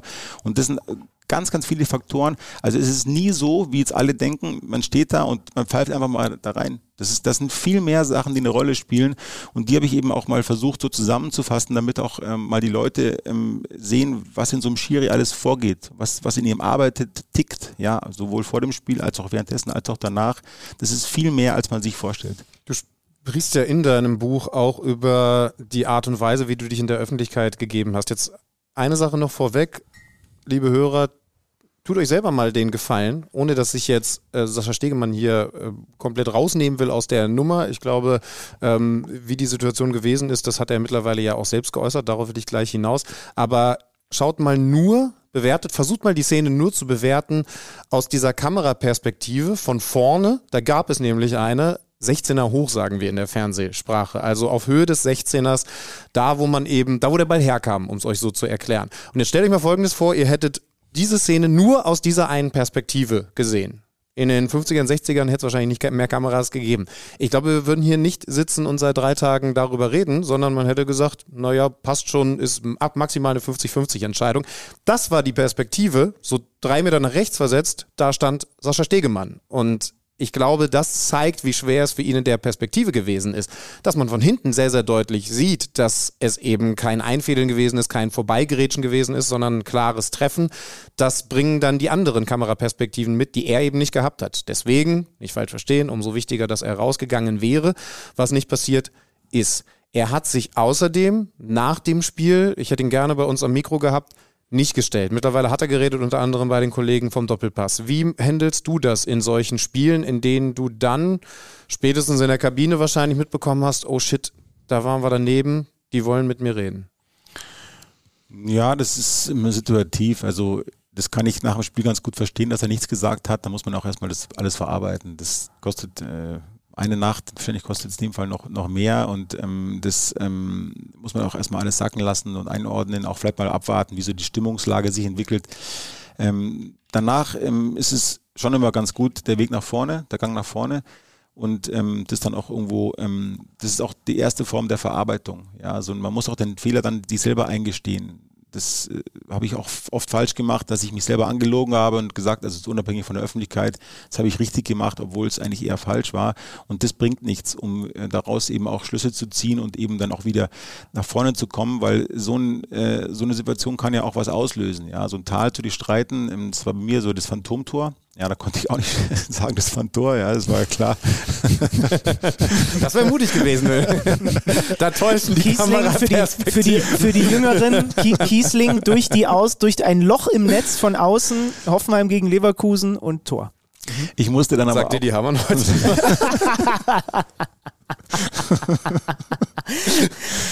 Aber da musste eben auch dann, also in dem Fall war es nicht so, nicht so kompliziert, aber dann auch die, zu ergründen, woran es gelegen hat. Ja, bei uns war damals die Vorbereitung des Spiels nicht gut. Wir kamen von einem schweren ähm, Länderspiel und, und so weiter. Da muss man eben dann mal ergründen. Also der Gang nach vorne ist der erste Punkt, um das auch selber zu verarbeiten. Deswegen war das dann schon gut. Ganz grundsätzlich finde ich jetzt, dass wir vielleicht ein bisschen zu viel reden, wir Schiris. Ja, ich habe das immer vermieden. Ich habe mich immer zurückgehalten. Dadurch habe ich auch versucht, einfach wenig Angriffsfläche zu bieten. Und ich habe es vorhin schon mal so ein bisschen gesagt. Dadurch ist der Kontakt zu einem von anderen von euch leider so ein bisschen abgerissen, was ich dann irgendwo auch schade finde, weil ihr habt ja auch wirklich coole Typen in euren Reihen. Aber es hat mich einfach geschützt und hat mich einfach noch mehr auf diese Spiele fokussiert. Du hast äh, geschrieben, das distanzierte Verhalten wurde mir oft als Arroganz ausgelegt, aber ich tat es aus Selbstschutz bisschen was ausgelassen. Dies ging zu Lasten meiner Beliebtheit, aber das nahm ich in Kauf. Für meine Unnahbarkeit zahlte ich einen hohen Preis. Ich wurde mit Ausnahme der EM 2021 in den Medien selten besonders gelobt. Ich muss zugeben, dass ich mich gerade oder dass mich das gerade in einer sehr starken Phase manchmal frustrierte. Ich hätte mir mehr Anerkennung für meine Leistungen gewünscht. Das heißt, es war für dich ein ein Abwägen und irgendwann ja vielleicht auch ein Erkennen und sich trotzdem dagegen entscheiden. Ja, es würde mir vielleicht gerade was bringen, aber es nimmt mir auch ein bisschen was. Genau so, genau so war es. Ähm, Du hast es wiedergegeben, ja, ich kann es gar nicht mehr anders wiederholen. Ähm, wir Schiris werden eigentlich grundsätzlich nicht gelobt. Ja, das habe ich auch recht früh gemerkt. Ähm, für uns ist das Lob die äh, Nichterwähnung und gerade im Ausland bei diesen ganz großen Spielen sowieso nicht. Also da kommt auch keiner in die Kabine nach dem Spiel. Die kann man immer alles am Ende so. Am Ende meiner Zeit kamen sie und haben sich bedankt für die, äh, für die jahrelange Begleitung und ah, okay. das war schon cool. Also eine Wertschätzung. Es kam immer so raus, du warst immer seriös. Das war immer, das war für mich auch wichtig. Und das wollte ich auch sein. Ähm, so ein bisschen unantastbar, unnahbar war ich dadurch schon. Das äh, mag ich auch, mag auch sein, auch für einige Trainer, die nicht wussten, wie sie ähm, mit mir umgehen können, aber auch das hat mir geholfen. Weil so eine gewisse Unberechenbarkeit beim Schiri ist gar nicht verkehrt im Ausland. Ja, wenn die Spieler dich einfach nicht dauernd challengen und dich dauernd testen, äh, weil sie nicht wissen, wie du reagierst, ob du vielleicht dann überreagierst oder hart reagierst. Und ähm, das, ähm, das habe ich gemerkt und das hat mir irgendwie auch dann äh, fast ein bisschen irgendwann Spaß gemacht. Manchmal hat es mich ein bisschen geärgert, dass ich eben dafür keine Wertschätzung bekommen habe. Ja, dass ich eben über die Jahre wirklich immer performt habe und das eigentlich keiner so richtig wahrgenommen hat, sondern okay, hör halt da im Schiri-Brüch München und das war's dann. Ähm, aber das Lob kam mit der nächsten Ansetzung. Ja, wenn ich dann im Achtelfinale gut war und dann gab es ein Viertelfinale und ein Halbfinale in der Champions League, dann äh, hatte ich ja hatte ich ja meinen, meinen Erfolg. Und ich wollte erfolgreich sein. Ja, das war mein Ziel. Ich habe das gemerkt, dass ich den Job irgendwie ganz gut verstanden hatte. Das habe ich auch so ein bisschen, deswegen auch das Buch. Ja, ich habe diese ganzen Facetten irgendwann aufgesogen und, und irgendwo auch so ein bisschen ähm, verinnerlicht. Und ich wollte einfach das Maximale aus dem, aus dem Job rausholen. Zweimal Weltschiri des Jahres, fünfmal DFB-Schiedsrichter des Jahres. Also so viel zum Thema Wertschätzung. 2017 das Champions League Endspiel geleitet.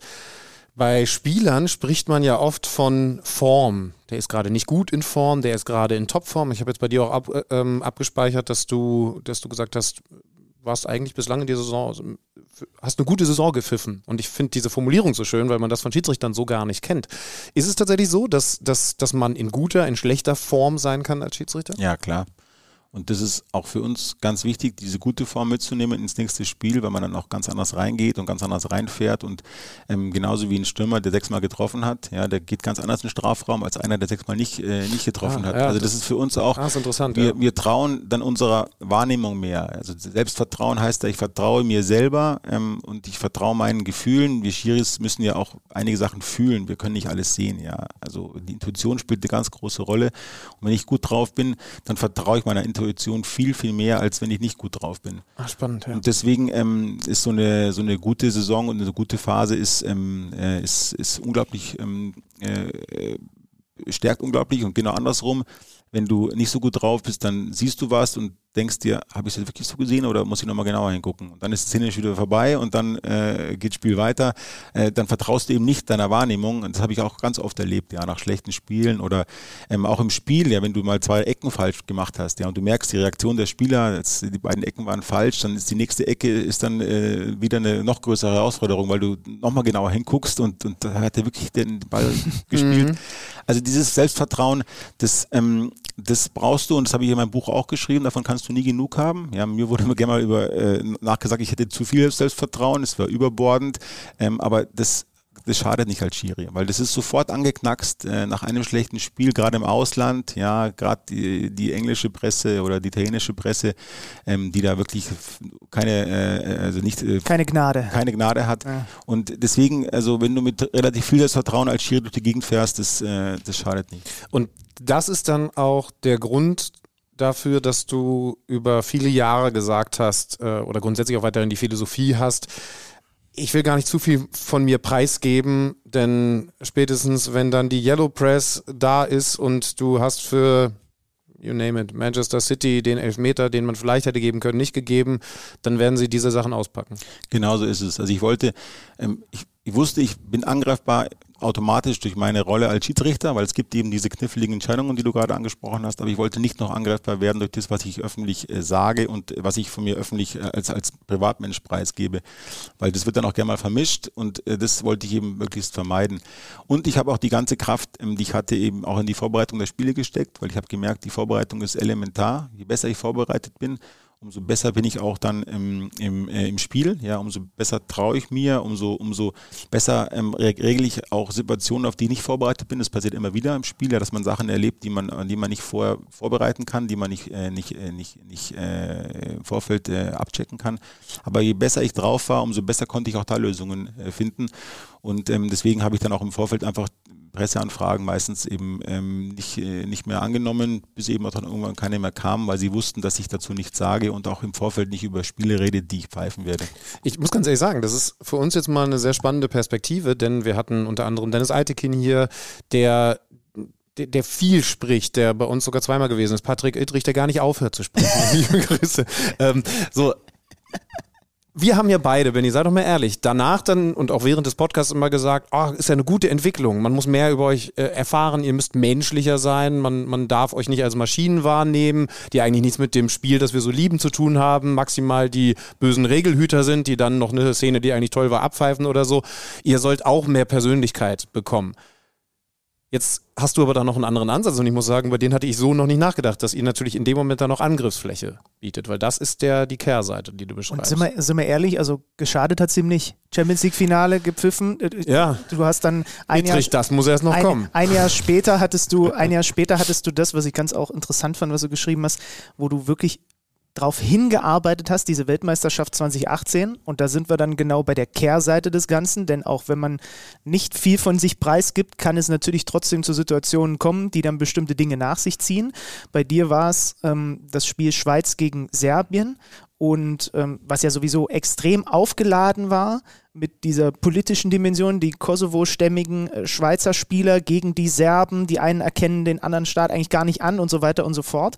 Ähm, nimm uns gerne nochmal mit rein in dieses für dich eigentlich geplante und über Jahre darauf hingearbeitete Highlight deiner Karriere, was dann einen ganz anderen Turn genommen hat, als du es gerne gehabt hättest. Ja, das war damals für mich dramatisch, weil ich wirklich ähm, so ein bisschen auch mein, mein Lebenswerk ähm, äh, am Zerstören gesehen habe. Das ging schon los. Ich musste auf dieses Spiel ewig lange warten. Ich war dann drei, vier Wochen, ich weiß gar nicht wie lange, in diesem Camp bei der ähm, WM und habe kein Spiel bekommen. Und äh, dadurch habe ich so ein bisschen, war ich wirklich angeknackst vom Nervenkostüm her. Und dann kam dieses Spiel und ich habe äh, diese Dimension, die du gerade beschrieben hast, einfach auch nicht äh, erkannt und äh, die Vorbereitung äh, abschleifen lassen oder einfach in der Vorbereitung nicht gemerkt, worum es ging. Und das war für mich immer ganz wichtig. Ich fühle mich einfach immer viel sicherer, wenn ich vorbereitet bin ich lege irgendwie den Ball in die Mitte vom Spielfeld, 80.000 fangen an zu grölen und ich weiß nicht, was passiert, aber ich weiß es eben schon, was passiert, weil ich mich auch vorbereite. Ich denke mich in die Trainer rein, ich denke mich in die Spieler rein, ich habe so ein, schon ein Gefühl für das Spiel, was, was, was passieren wird. Und da habe ich es eben nicht gemerkt. Plötzlich sag, sagen zu mir die Spieler, sie werden hier beleidigt, es, es kommt so eine ganz so eine feindliche Stimmung auf im Stadion und ich habe das eben nicht, nicht verstanden. Und dadurch ähm, war ich abgelenkt und habe dann auch einfach nicht mehr richtig souverän gepfiffen. Da gab es diese eine Szene, so eine knifflige Szene, ähm, eher Elfmeter, ja, eher Elfmeter, aber es gab auch noch einfach ein, zwei, drei andere Szenen und ich habe das Spiel nicht richtig äh, unter Kontrolle bekommen, die Balance nicht getroffen. Wir Schiris müssen schon gucken, dass wir beide Mannschaften immer gleich behandeln, dass eben irgendwo beide am Ende sagen, ja, okay, der Schiri, der hat uns mit ähnlichen Szenen gleich behandelt. Habe ich damals nicht geschafft und ähm, das äh, lag wirklich in der Vorbereitung und äh, dann wurde ich mit einem Spiel nach Hause geschickt, ja, weil ich als Topfavorit oder einer der Topfavoriten bin ich angereist. Gerade das Jahr vorher das Champions League Finale gepfiffen. Genau, ich ja. war Weltschiri, ich war der amtierende Weltschiedsrichter Krass, und habe dann ein Spiel gepfiffen, bin nach Hause geflogen von der WM und ähm, das hat mich sehr mitgenommen, ja, und das, das ganze Jahr danach in der Bundesliga, ähm, ich habe dann wirklich auch um meinen Ruf, also international in der Bundesliga war es kein so großes Thema, aber international die Spiele, die, die musste ich dann immer, immer, immer wieder perfekt äh, abliefern, damit ich mich eben wieder ein bisschen rehabilitiere, dass ich eben auch die Chance bekomme auf nächste Turnier. Ja, es ist halt bei uns so, es kommt immer nur einer zum mhm. Turnier. Und ähm, ja, es war keine schöne Zeit, aber auch so ein bisschen selbstverschuldet, habe ich ja auch ähm, geschrieben. Ähm, natürlich waren auch andere Faktoren eine Rolle gespielt, aber das habe ich auch in meinem Leben ähm, als Schiri mitgenommen. Der Kern einer Niederlage, der liegt immer bei einem selber. Und da kann man immer selber auch äh, bei sich selber viele Dinge ähm, finden. Laden, Laden Kristajic wollte dich, wollte dich, was hat er gesagt? Ich hoffe, er kommt nach Den Haag vor das Kriegs, Kriegsverbrechertribunal, also mein lieber Herr Gesangverein. Das ist mal eine Ansage von jemandem, der Trainer war damals. Ja, das ist alles aus dem Ruder gelaufen, so ein bisschen, ähm, gerade vom Laden. Also ich kenne ihn aus der Bundesliga auch, das habe ich auch nicht ganz verstanden. Und gut, ist ein, ist ein WM-Turnier, das ist eine besondere Situation. Ja, die Serben sind noch ausgeschieden. Ähm, dann kommen eben auch Emotionen ins Spiel. Das ist halt einfach so. Ähm, das hat mich dann auch alles irgendwo nicht groß berührt. Ähm, ich habe das dann von mir weggehalten. Eben diesen Panzer, den wir schon so ein bisschen angesprochen haben, gerade, den habe ich dann auch da wieder, wieder angezogen. Aber viel schlimmer war, dass ich eben einfach bei diesem Turnier nicht, nicht weit gekommen bin. Und das hat mich einfach echt mitgenommen. Also du gehst rein in das Spiel und sagst, so endlich, hat, hat gedauert, eigentlich bist du einer der Top-Schiris, ne, sind wir auch beim Thema Form, der, der mit einer guten Form genau. da rein ist. Ne? Und dann passiert das, was du jetzt schon beschrieben hast. Hast du dann entsprechend im Spiel auch schon gemerkt, heute ist, heute ist es ganz doof? Oder ist, ist das vor allen Dingen dann in der Nachbetrachtung, wenn du dir die Szenen nochmal genau anschaust und natürlich dann noch die Folgen mitbekommen hast, nämlich, dass du kein weiteres Spiel bekommst, erst deutlich gewonnen? Ich habe im Spiel schon gemerkt, dass so leichter Unmut ist an meiner Person, also mehr Unmut als sonst. Also normalerweise kommt immer wieder mal ein Spieler und, und fragt mich was, aber so richtige Proteste habe ich in einem guten Spiel eigentlich nicht, äh, weil ich das eben ganz gut ausbalancieren kann. Das habe ich halt einfach gelernt, das ist auch so ein bisschen meine Stärke. Aber da habe ich schon gemerkt und dann kam auch nach dem Spiel der Kolarov zu mir, ähm, der Kapitän der Serben und hat gesagt, hey, you're a big referee, but tonight, ich war, was hat er gesagt, äh, heute haben wir irgendwie, äh, heute fühlen wir uns von dir nicht korrekt behandelt. Also das habe ich schon gemerkt nach dem Spiel. Ähm, und dann diese Szene, ich habe sie erst nicht ganz einordnen können und dann habe ich auch mit Bilareti noch gesprochen, äh, der war im selben Hotel, hat das Spiel kommentiert für das ZDF, der hat gesagt, für ihn war es 50-50, habe ich schon gemerkt, ui, das ist, ist äh, auf Messerschneide.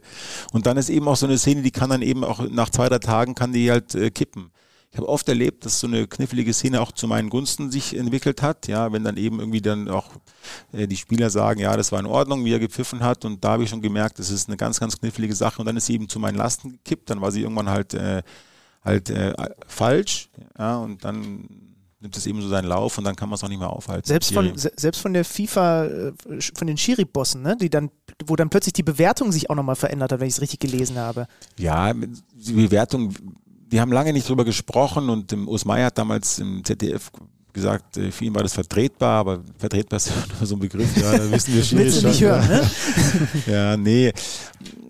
Letztlich, dann kommt eben auch wieder die Presse ins Spiel, ja. Und dann äh, nach so einer Entscheidung, also äh, bei so ganz, ganz großen äh, Events und Spielen, ähm, da hängen wir auch eben auch dann ab von der Berichterstattung. Und das kann mal sein, zum Beispiel beim Phantomtor war es so, ähm, da war dieses Tor und die Welt ist für mich zusammengebrochen. Und dann wurde ich danach nur noch gelobt. Dann hat es geheißen, ja, das kann man nicht sehen und ist eigentlich ein guter Schiri und jetzt, äh, die fast Mitleid mit mir. Und da war es genau andersrum. Da ist es eben gekippt, ähm, weil die Presse eben sich darauf, äh, darauf eingeschossen hat. Ähm, aber sie konnten eben Gott sei Dank nur auf den Schiri gehen und nicht auf den Menschen, weil sie vom Menschen nicht viel wussten. Und deswegen mhm. habe ich auch da wieder gemerkt, dass dieser Weg mich da auch, äh, auch geschützt hat. Ist das dann trotzdem das Spiel gewesen, das leider auch die, die schlimmsten Seiten der, der Fans mit sich gebracht hat, was, was, was Drohungen angeht, etc. Denn jetzt haben wir es leider ja am Freitag wieder gehört, da hat Aki Watzke dann sich schönerweise schnell positioniert und eben gesagt, wo Grenzen sein sollten beim Umgang mit, in dem Fall Schiedsrichter Sascha Stegemann. Das war ja dann nochmal eine größere Bühne. Absolut, ja. Also das sind die ganz klar die, die negativen Seiten. Ähm, klar, da wurden auch Grenzen über, ähm, überschritten und deswegen fand ich auch das, was Agi Watz gesagt hat, ganz, ganz super. Ja, zu sagen, okay, es gibt Kritik und äh, Kritik hat auch eine gewisse Form, aber irgendwo darf diese Grenze nicht überschritten werden. Ähm, bei mir war das damals eigentlich so das Schlimmste, genau. Ja. Glaubst du, dass du Weltschiedsrichter geworden wärst, das Champions League-Finale 2017 bekommen hättest? Da sind wir nämlich beim Umgang mit Rückschlägen, wenn es das Phantomtor nicht gegeben hätte? Ähm, ich glaube nicht, weil nach dem Phantomtor habe ich ganz, ganz viele Stellschrauben auch verändert bei mir, auch so im, im, im, Team. Und wir haben uns viele Gedanken gemacht, was, was an dem Tag falsch gelaufen ist, weil das Phantom war ja nur das Ergebnis einer, einer Fehlerkette, Phantomtor. Und genauso war es auch mit dieser WM. Ja, ich habe dieses Turnier auch irgendwie nicht wirklich angenommen. Ich bin da auch nervös geworden in diesem Camp. Ja, das ist auch irgendwie keine tolle Zeit, ja, da im Camp zu sitzen, jeden Morgen zu trainieren. Aber es gehört eben dazu. Einer muss eben am Ende pfeifen in der Gruppenphase. Es gibt halt, weiß nicht, 25 Schiris und einer ist der Letzte. Also muss sich der eben auch dann irgendwo zusammenreißen. Und ich hätte auch nicht diesen, diese tolle Euro gepfiffen jetzt vor zwei Jahren ohne diese schlechte WM. Weil ich, mhm. weil ich ein, ein Turnier zu pfeifen äh, als Schiri ist was völlig anderes als in diesem Wochenrhythmus zu pfeifen in der Bundesliga. Da muss man einen ganz anderen Fokus haben, ganz andere Leidens Bereitschaft, Leidensfähigkeit, auch mal mit Schmerzen trainieren. Ich muss trainieren, ja. Wir haben morgens immer Training und hier kann ich mal sagen, okay, ich gehe jetzt irgendwie zum Schwimmen oder ich mache mal eben äh, mal einen Tag lau. Und da müssen wir uns jeden Tag anbieten, äh, vor den Augen halt unserer, unserer ähm, Chefs. Und da brauchst du eben auch so eine gewisse Leidensfähigkeit. Und das habe ich eben in Russland nicht ganz so auf den Tag gelegt, aber dafür drei Jahre später. Und deswegen dieser abschließende Erfolg, der ist auch einfach damit zu begründen, dass ich mal wirklich, deswegen meine ich, so ein Tal ist für jeden Sportler gehört dazu. Ja, also meine, meine Zeit ist jetzt ungefähr 20 Jahre und diese Täler, die machen einen noch härter. Die, die guten Zeiten, die laufen so mit und das sind immer so kleine Partys, aber die intensiven, die schlechten Zeiten, die bewirken was. Und die führen dazu, dass man sich eben auch dann neu aufstellt, resettet und nochmal eine Schippe, also mir war es so, nochmal eine Schippe drauflegt, nochmal mehr Druck annimmt, noch konzentrierter wird und am Ende noch mehr rausholen kann. Kann man beim Schiedsrichter ähnliches vergleichbar anwenden wie bei Spielern oder, ich muss jetzt gerade einen, einen Mann, der nicht allzu weit von hier am Tegernsee lebt, denken, also auch im Managementbereich, von der Gefahr reden, dass man nicht loskommt von dem ganzen Spaß. Bei dir ist es jetzt gerade Thema, was die Altersgrenze angeht? Ähm, davon kann man natürlich äh, reden und denke mal, für jeden Sportler ist es ein schwieriger Moment, die Karriere äh, dann zu beenden oder auch zu beenden müssen, weil es einfach nicht mehr geht. Ich habe Gott sei Dank diesen ersten Sprung schon ganz gut hinbekommen. Ich bin ja freiwillig zurückgetreten von der internationalen Bühne nach dieser Euro 2021. Ähm, das äh, hat mir irgendwo, fehlt mir natürlich jetzt schon mal ein Halbfinale in der Champions League, ja. Das ist schon was Besonderes.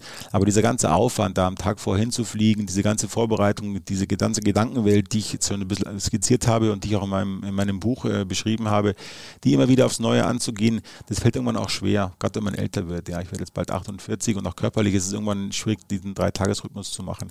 Also dieser Sprung, der war jetzt schon mal ganz, äh, ganz gut und mir macht die Bundesliga gerade viel Spaß. Ja, jetzt ist für mich am Samstag wirklich das Highlight der Woche. Ja, also mhm. ich habe richtig Bock auf, das, auf den Samstag, ähm, weil die Woche halt dann irgendwo frei ist. Und das ist anders, als wenn man ein Mittwochsspiel hat. Das glaube ich, das kann man verstehen. Ja, das ist dann einfach dann auch die Vorbereitung ist dann äh, halbiert. Dann muss ich bis Mittwoch mich auf äh, Real Madrid vorbereiten und ab Donnerstag dann wieder auf die Bundesliga. Das ist ein ganz andere, ganz anderer Rhythmus. Aber ich bin gespannt, wie es wird, wenn ich mal ganz aufhöre. Ja, das, das, äh, das wird, äh, ist bei jedem Sportler so. Ähm, jetzt haben wir uns entschieden oder netterweise auch gemeinsam haben wir entschieden, dass ich noch ein Jahr weiter pfeifen kann. Also das ich, ist fix, ja. Das, das ist jetzt, genau, wenn ich mhm. den Test bestehe. Muss halt mhm. halt, wir alle müssen den Leistungstest bestehen, aber ich habe die Möglichkeit äh, anzutreten am, am Lehrgang und äh, bin aber auch noch fit, dass ich den Test bestehe. Ich kann das schon auch immer abrufen. Äh, nicht mehr ganz so in dem Rhythmus, wie gesagt, wie früher, aber ich kann immer noch wirklich gut abrufen. Meine Leistung ähm, alle, alle paar Tage. Und ähm, genau, jetzt machen wir noch das Jahr, mal gucken, wie sich entwickelt. Ja, ich werde dann am Ende des Jahres fast 49 sein. Ja, muss man mal gucken, wie es mir dann noch geht und wie auch das Jahr läuft.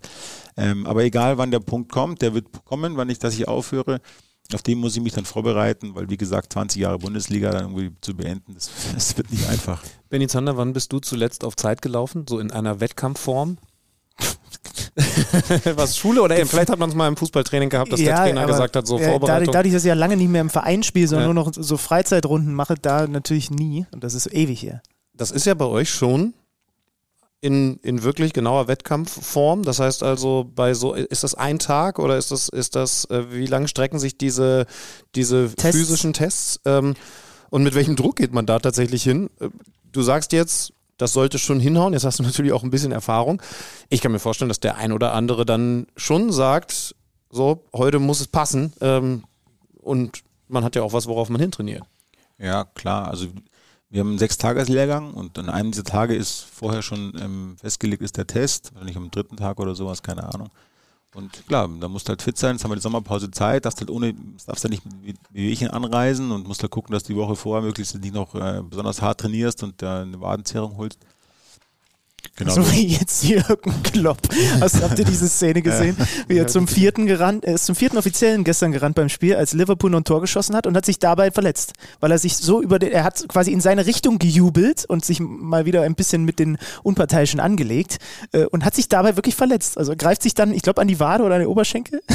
Nein, Hast du nicht gesehen? Ist, das offensichtlich ist es Karma. Wir sitzen hier mit einem Menschen am Tisch, von dem ich gelernt habe, dass er auch, das war mir überhaupt nicht bewusst, dass du auch nicht das leichteste Verhältnis zu Jürgen Klopp hattest über die Jahre. Nee, mit Jürgen, also ich komme mit Jürgen super zurecht, aber nur außerhalb des Platzes. Und äh, sobald wir am Platz waren, hat es immer gekribbelt. Also gerade als er dann nach Liverpool gewechselt ist, ähm, ja, war kompliziert mit ihm, ja, okay. weil er einfach gerne mal noch einen Spruch nach, raushaut nach, nach dem Spiel und er hat meistens das letzte Wort.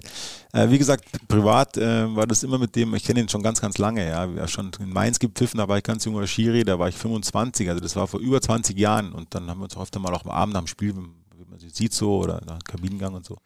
Also ich kenne ganz lange, aber die Liverpool-Zeiten, die waren, äh, die waren schwierig. Es ist, ab, es ist abgekühlt. Ich möchte eine Sache auf jeden Fall noch erfragen, weil ich auch gelernt habe, dass ähm, du ich weiß nicht, ob du es immer noch machst, aber es zumindest gemacht hast, an der Körpersprache gearbeitet hast auf dem Feld und zwar mit einem Theaterregisseur. Wie dürfen wir uns das vorstellen? Ähm, den Regisseur haben dann bei der DFB ähm, eingeladen zu einem unserer Lehrgänge und das fand ich hochspannend, ähm, einfach auch Körpersprache zu erkennen. Ja, das ist ja auch so, ähm, wie reagiert ein Spieler, Augen und, und die Gestik und so weiter, da kann man auch viel ablesen. Hat er ihn jetzt getroffen oder nicht? Weil das kann man teilweise auch nicht mehr sehen. Ja, es gibt dann wirklich auch so einige Indizien, wenn Spieler ähm, ja so ein bisschen gleich die Arme heben, dann weiß ich, ja, es war eher ein Foul, weil keiner entschuldigt sich für irgendwas, was er nicht gemacht hat. Das sind so Reflexe von Spielern. Und dann haben wir viel gearbeitet und dann habe ich halt mich mit ihm noch danach ein paar Mal getroffen und auch mit ihm kommuniziert, weil die die Gestik ist natürlich schon unsere Visitenkarte, auch im Stadion. Ja, wenn wir eine ruhige und, und kontrollierte, aber, aber bestimmte Gestik haben, dann glauben uns die Spieler, aber auch die Zuschauer. Ja, dann hat man so ein bisschen auch die Szenerie ein bisschen besser im Griff und das habe ich relativ früh gemerkt, dass das, dass das für uns sehr wichtig ist. Ja, man merkt ja an Schiri, wenn er sich irgendwie wohlfühlt und wenn er sich nicht so wohlfühlt. Und ich wollte immer nach außen verkörpern, ja, wie so ein kleiner, so ein Schauspieler, ja. Also nach außen dieses Pokerface und dass man, dass man mir vertrauen kann. Und das habe ich mit ihm so ein bisschen besprochen. Also Felix, mehr Ausdruck, Felix, mehr Ausdruck. das ist der, der zweite Knopf, den, den Dr. Felix Brüch im Ohr hat. Links der VR und rechts der Regisseur. Aber das heißt, es ist beidseitig. Also du, du lernst dadurch die, die Bewegungen, die, die Körpersprache der Spieler besser einzuschätzen, was dann deine Entscheidungs Findung erleichtern kann, aber eben selber auch zu, zu reagieren und ein anderes. Mir ist das so hängen geblieben, als du vorhin gesagt hast, du hast schon ein Gefühl dafür, ein Händchen und das eben auch entwickelt. Wenig, wenig Diskussion, Rudelbildung, all das aufkommen zu lassen. Da spielt das ja auch extrem mit rein, kann ich mir vorstellen. Absolut, ja. Also wir kommunizieren ja während des Spiels eigentlich die ganze Zeit 90 Minuten. Ich muss 90 Minuten entscheiden, aber auch 90 Minuten kommunizieren, ganz viel nonverbal, ja, über die Augen, mit Gesten, im Kabinengang schon. Und ähm, da spielt das, was du gerade gesagt hast, eine immense Rolle. Ja. Schon. Also da werde ich jetzt noch ein bisschen mehr drauf. Das ist immer schön, wenn wir, wenn wir Podcast mit Schiedsrichtern machen, weil, weil ich jetzt schon weiß, dass ich äh, am so ich bin am Sonntag in Dortmund und ich werde zum ersten Mal in meinem Leben darauf achten, wie der Schiedsrichter sich eigentlich vor dem Spiel so verhält. Also äh, wir wissen von Dennis Eitekins Warmmachrunden, das machen andere Schiedsrichter ja etwas anders, aber wann gibt es eigentlich mal den ersten Kontakt mit den Spielern? Und mhm. also ist es, ist es zum Beispiel, ihr geht ja nicht vorher mal in die Kabine, ne? Also man, man sieht die Spieler zum ersten Mal dann auf dem Platz. Oder, oder wie handhabst du das? Ja, also man sieht sich schon im Kabinengang auch mal, ähm, weil mittlerweile machen wir uns ja auch schon im Kabinengang so ein bisschen warm 30 Minuten vorher reichen nicht. Ja, dann liegen so Yogamatten und äh, dann manchmal suche ich auch bewusst den Kontakt im Kabinengang zum Spieler und äh, ja, wenn ich vielleicht mit jemandem beim letzten Mal ein bisschen ein Thema hatte und äh, dann gehe ich halt, weiß ich, ja, er, ah, okay. macht, er macht sich jetzt im Kabinengang gerade warm und gehe ich kurz hin und, und ganz kurze Kontaktaufnahme. Also die Kommunikation beginnt eigentlich eine Stunde vorher, wenn man sich sieht, und das ist ganz, ganz wichtig, was da passiert. Ja, auch das, das, ich merke, wie die Spieler drauf sind. Ich beobachte sie auch beim Warmmachen. Ja, die Mannschaften, sind sie fokussiert oder, ähm, oder sind sie aggressiv? Haben sie Schaum vom Mund? Ja, das weiß ich ja schon. Ja, jetzt gehen sie, gehen sie voll raus. Und ich denke mal, dass die mich auch ein bisschen ähm, äh, beobachten, würde ich ihnen zumindest empfehlen. Ja, ähm, und äh, diese Kontaktaufnahme ist, ist elementar. Dann genauso im Kabinengang ja, auch, auch ein ganz wichtiger Moment, ja, wie kommen sie jetzt raus, ja, wie die Spieler, ja, merkt man ja, sind die jetzt wirklich äh, total heiß. Ich habe mal gespielt, im Spiel gepfiffen im Halbfinale, das war in der Pandemie in Köln, da gab es dieses Turnier in, in, Lissabon und in Köln gab es Europa League und ich hatte im, im Halbfinale Man United gegen Sevilla und wir haben uns gegenüber von Sevilla ähm, in der Kabine vorbereitet. In Köln ist die gegenüber und die haben sich da fünf Minuten vorher angeschrien. Also die, die Wände haben gewackelt, weil das Stadion war leer, man hat also alles gehört und da wusste ich, okay, die gehen raus und äh, geht's, geht's total ab. Die ja, erste gelbe muss sitzen. Ja, die Ja, erste, aber- aber und das die erste gelbe kam sofort nach acht Minuten, elf Meter gegen Sevilla. Ähm, also das, darauf war ich vorbereitet, weil ich habe gewusst, die gehen da raus mit Schaum vom Mund. Und, ähm, und so mache ich es eben auch beim Warmmachen und gucke es eben äh, mir an und ich denke mal, das machen die Spieler auch so. Deswegen ist diese Phase ist interessant. Man redet nicht viel, vielleicht mal so einen Satz, aber man kommuniziert ganz viel äh, nonverbal. Spannend. Schön, dass wir das Dass wir verbal geworden? anders gemacht haben, dass, Ja. dass wir mal verbal mit dir kommunizieren konnten. 48 Minuten, wenn ich das da richtig Ja, sehe. das ist korrekt. Ich weiß, da ist noch viel auf dem Zettel, Benny, aber wollen wir es bei dem Moment Yes. belassen? Weshalb, es ist ja nicht gesagt, also äh, spätestens wenn die Karriere dann irgendwann mal durch ist, dann haben wir auch noch, noch, noch haben wir, dann machen wir die anderen 20 Themen, ja? Ja. Also das ist ja klar. Ja, und natürlich äh, könnt ihr auch noch ein bisschen mehr über diesen Mann erfahren. Äh, denn das Buch, es ist erschienen, ne? am vergangenen Donnerstag. Ich halte es hier in den Händen, aus kurzer Distanz im Econ Verlag. Vielen Dank, ja. Also da habe ich eben noch ein paar andere Sachen reingeschrieben, die man dann so aufge, die ich mir gemerkt hatte. Eben so meine, meine Hebel, über die wir gerade so gesprochen haben, das ist auch teilweise ja nichts, was aus dem Lehrbuch kommt, ja, aber das habe ich mir eben über die Jahre so erarbeitet oder halt so auch gefühlt, ja, was, was passt, was passt nicht, was passt zu mir, was, was passt zum Fußball. Und damit bin ich ganz gut gefahren, ja. Deswegen habe ich ein paar Sachen eben jetzt dann niedergeschrieben. Komm, wir nageln ihn fest, du kommst nochmal wieder zu uns in den Podcast. Wenn es Okay. okay ist. Abgemacht, ja, na klar. Also ihr, ihr habt wahrscheinlich noch ein Jahr Zeit, ja. ja, dann müssen wir- müssen wir gucken. Also äh, bis dahin machen wir natürlich gerne Werbung für das Buch. Vielleicht kannst du uns im, im Gegenzug noch sagen, wie, wen muss man kontaktieren, um mal in den Keller zu dürfen? Wir haben vorhin so grob die Idee gesponnen, dass wir eigentlich mal so ein bisschen was da aufzeichnen müssen, um den Blick zu haben, was genau da an Kommunikation passiert. Gibt's da, wird da Kaffee gereicht? Also all diese Sachen, die, die man sich so Wollen wir fragt. KMD recherchemäßig mal untersuchen oder was? Ich meine, wir hatten den Chiribus hier schon zu Gast, also der Draht ist, glaube ich, relativ kurz. Wir kriegen es hin, dass wir da mal vorbeigucken glaube auch, können. ja. Aber das Telefonbuch ist, ist voll mit Schiedsrichtern. Also unter S ist eine lange, lange Liste. Aber es gibt eine Kaffeemaschine und da standen wir auch alle am Samstag äh, Vormittag und haben uns äh, auf das äh, Wochenende vorbereitet. Ja, Ja, ja, die gibt's. Ich versprochen, so starten wir die Sonderfolge VRR-Keller Ja. an der Kaffeemaschine. Wir müssen das doch mal ergründen da. Felix, vielen lieben Dank. Wir wünschen eine erfolgreiche, weiter so gut verlaufende Restsaison. Ähm, lang ist ja nicht mehr, Zielgerade ist. Und äh, wie gesagt, wir sehen uns auf jeden Fall nochmal wieder. Okay, danke auch. Danke für die Einladung.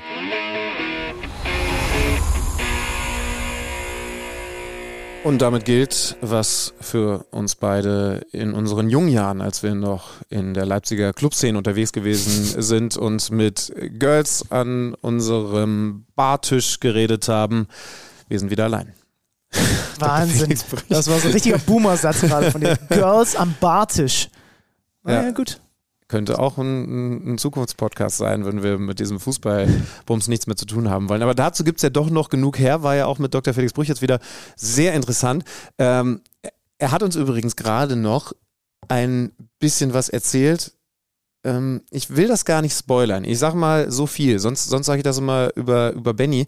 Aber schaut doch heute mal, heute mal zur Feier des Tages, ich bin immerhin 38 geworden, auf meinen Instagram-Kanal, denn wir haben jetzt mit Felix gerade noch das beliebte entweder oder Frage-Antwort-Spiel gespielt und ich habe ihn zum Beispiel auch gefragt, was denn sein Song ist, den er hört. Urs Fischer, Urs Fischer hast du mal gefragt, ne? was er äh, auf dem Weg zum Stadion hat, er immer dieselbe Playlist, glaube ich. Ne? Mhm. Die war ganz bunt gemischt. Ja, ja, genau. Bei Christopher Trimmel ist es mir noch sehr präsent. ja, das, war relativ ist, das einfach. ist richtig. Die Antwort, die er gegeben hat, würde euch erstaunen. Mhm. Also einfach mal in, in meine Stories sliden, wenn man das als Boomer so sagt. Oh Gott, oh Gott, oh Gott, oh Gott. So, die Dortmunder gegen Bochum, das haben wir vorhin besprochen. Und die Bayern haben den Ausrutscher des BVB, der nur 1-1 spielt, genutzt, weil sie die Hertha mit 2 zu 0 besiegen auf einer Skala von 1 bis 10. Wie überrascht warst du davon, dass die Bayern das hinbekommen haben? Also es gab eine Phase im Spiel, da habe ich gedacht, okay, klar spielen die jetzt 0 zu 0. Das ist irgendwie so. Ich habe vorher, Stimmt, es- ja, einem, ja, ich habe vorher schon mit einem, einem, einem deutlichen Sieg äh, gerechnet. Aber es hat sich gezogen. Mhm. In, in jeglicher Hinsicht. Also es war kein spannendes Spiel, also, also spannendes Spiel im Sinne von unterhaltsames Spiel. Also wenn man die erste Halbzeit vor allen Dingen von Bochum-Dortmund vergleicht mit dem, was in der Allianz Arena zwei Tage später passiert ist, dann war da schon ein Kontrast. Das hatte allerdings, wenn ich das bei Bochum vorhin äh, dargestellt habe, schon auch viel mit Hertha zu tun. Weil die so dermaßen tief gestanden haben. Wie dass viele Chancen halt, hatten sie im Spiel? Eine? Ja, und sie sind halt gar nicht. Das ist der Unterschied, Ja, ja. ne? Wenn du, wenn du gerade diese Position nimmst, äh, Bochum, Asano, Antwer Jay, vorne ein Mittelstürmer, Hofmann, die immer wieder versucht haben, da dann hinter die Außenverteidiger zu kommen, in Konter mit reinzukommen und das ja auch immer wieder hinbekommen haben, dafür aber auch hinten weniger unterstützt haben. Bei Hertha hat wirklich jeder unterstützt, bis auf manchmal Lücke Bakio, wobei selbst der oft genug 20 Meter vom eigenen Tor noch ja. links, Die rechts verteidigt hat. tief. Also war und dann kommst du nicht in Kontersituationen. So, das heißt also Hertha nicht gefährlich, aber die Bayern auch nicht, das ist dann die Frage, kreativ genug, äh, gerade in der ersten Stunde nicht, nicht, vielleicht auch nicht präsent genug in den, in den direkten Duellen. Also wenn ich jetzt beim Malen sage, ich finde es krass, was der gerade für ein Unterschiedsspieler ist, Adeyemi auch, hat die Bayern im Moment zu wenig? Koman hat es hier und da gemacht. Der wurde Mhm. auch extrem gelobt von Tuchel für seine Trainingswoche vorher. War ja großes Thema. Oh, der lässt den Müller wieder draußen, als hätten sie nicht so schon genug Themen. Und er hat drei Tage freigegeben, ne? Ist ja auch Äh, was Besonderes gewesen. Aber hat er auch angekündigt, ne? Mhm. Hat er dann Ja, ja, wirklich ja. gemacht. Ja, finde ich schon. Also sie hatten diese eine Großchance von Gnabry, wo der, wo der Christensen hält. Trotzdem, also sie sind natürlich das dominante Team gewesen, aber du hast ihnen die Verunsicherung, das haben auch nach dem Spiel alle gesagt, angemerkt. Und dann ist es der Mann, über den wir ja so ein bisschen letzte Woche diskutiert haben. Ist er Ja, darf ich denn die Frage? Ich wollte gerade sagen, äh, die Fr- Frage würde ich gerne an dich zurückschicken, nachdem ich sie letzte Woche beantworten Ja, wollte. also sollte. ich, so wie unfair wie sie letzte Woche war, ist sie diese Woche gegenüber Jo- Joshua Kimmich wahrscheinlich auch, weil ähm, dass das ein feiner Fußballer ist und dass der solche Bälle spielen kann, wie er es in der 69. auf Gnabry und dann auf Koman macht, diese äh, die spielt ja kaum jemand auf der Welt so gut wie Joshua Kimmich. Mir ging es ja eher um die, sagen wir mal, Resilienz und Widerstandsfähigkeit von diesem gerade Duo Kimmich-Goretzka, wenn es nicht läuft. Ja, aber das Äh, tat's ja. Ja, aber wenn es mal richtig hat nicht, das- wenn es ja, mal richtig nicht läuft und du hinten liegst und drohst auseinanderzufallen, dann, dann das waren so aber, aber entschuldige, da muss ich dir widersprechen, wenn die das Ding gegen den Tabellenletzten 0 zu 0 spielen, dann kannst du nicht mehr sagen, na, es ist ja nicht richtig, richtig nicht gelaufen. Dann war es, also in der Phase war es brutal am Hängen. Also Und er hat es entschieden. die ja, er hat ein überragendes Spiel gemacht. Die Pässe sind, sind fantastisch, auch nicht nur die. Gefühlt jeder lange Ball kam an. Er hat die meisten Torschussvorlagen gehabt in diesem Spiel.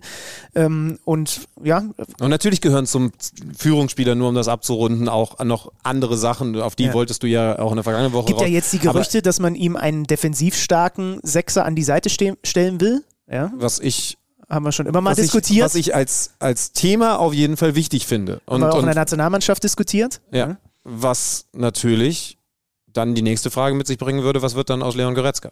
der nach dem Spiel äh, relativ ziemlich, ziemlich deutliche Medienschelte betrieben hat, indem er gesagt hat, der ein oder andere Spieler wird medial kaputt gemacht. Einige Spieler werden medial kaputt gemacht. Wir haben insgesamt schon extrem viel Lärm im Verein.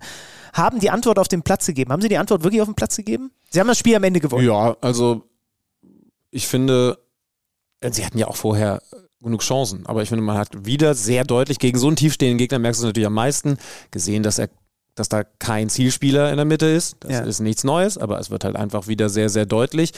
Und gerade Gnabry hatte ja, hatte ja Torschen, der übrigens, das ist mir nochmal aufgefallen, hat, hat der Kicker, ich bin heute irgendwie offensichtlich viel Instagram-mäßig unterwegs, der hat jetzt die siebte Saison in Folge zweistellig getroffen. Mhm. Das Und Horst Rubisch denkt sich aber trotzdem immer noch, wenn er noch stabiler in der Chancenverwertung wäre, hätte er auch schon drei äh, Torjägerkanonen. Nicht ganz, weil es gab noch Lewandowski und Haaland in den letzten Jahren, aber Also, um es nochmal klarer zu ziehen, das war bis zum Führungstreffer verdammt zäh und auch nicht so gut, dass man jetzt sagen kann, es war nur eine Frage der Zeit, bis dieser Treffer fällt. Das finde ich wäre die falsche Bewertung. Ich habe wirklich gedacht, wow, jetzt knacken die hier die Hertha nicht und, und beißen sich die Zähne aus und nutzen die Vorlage, die Dortmund dann aus erklärten Umständen gegeben hat, nicht.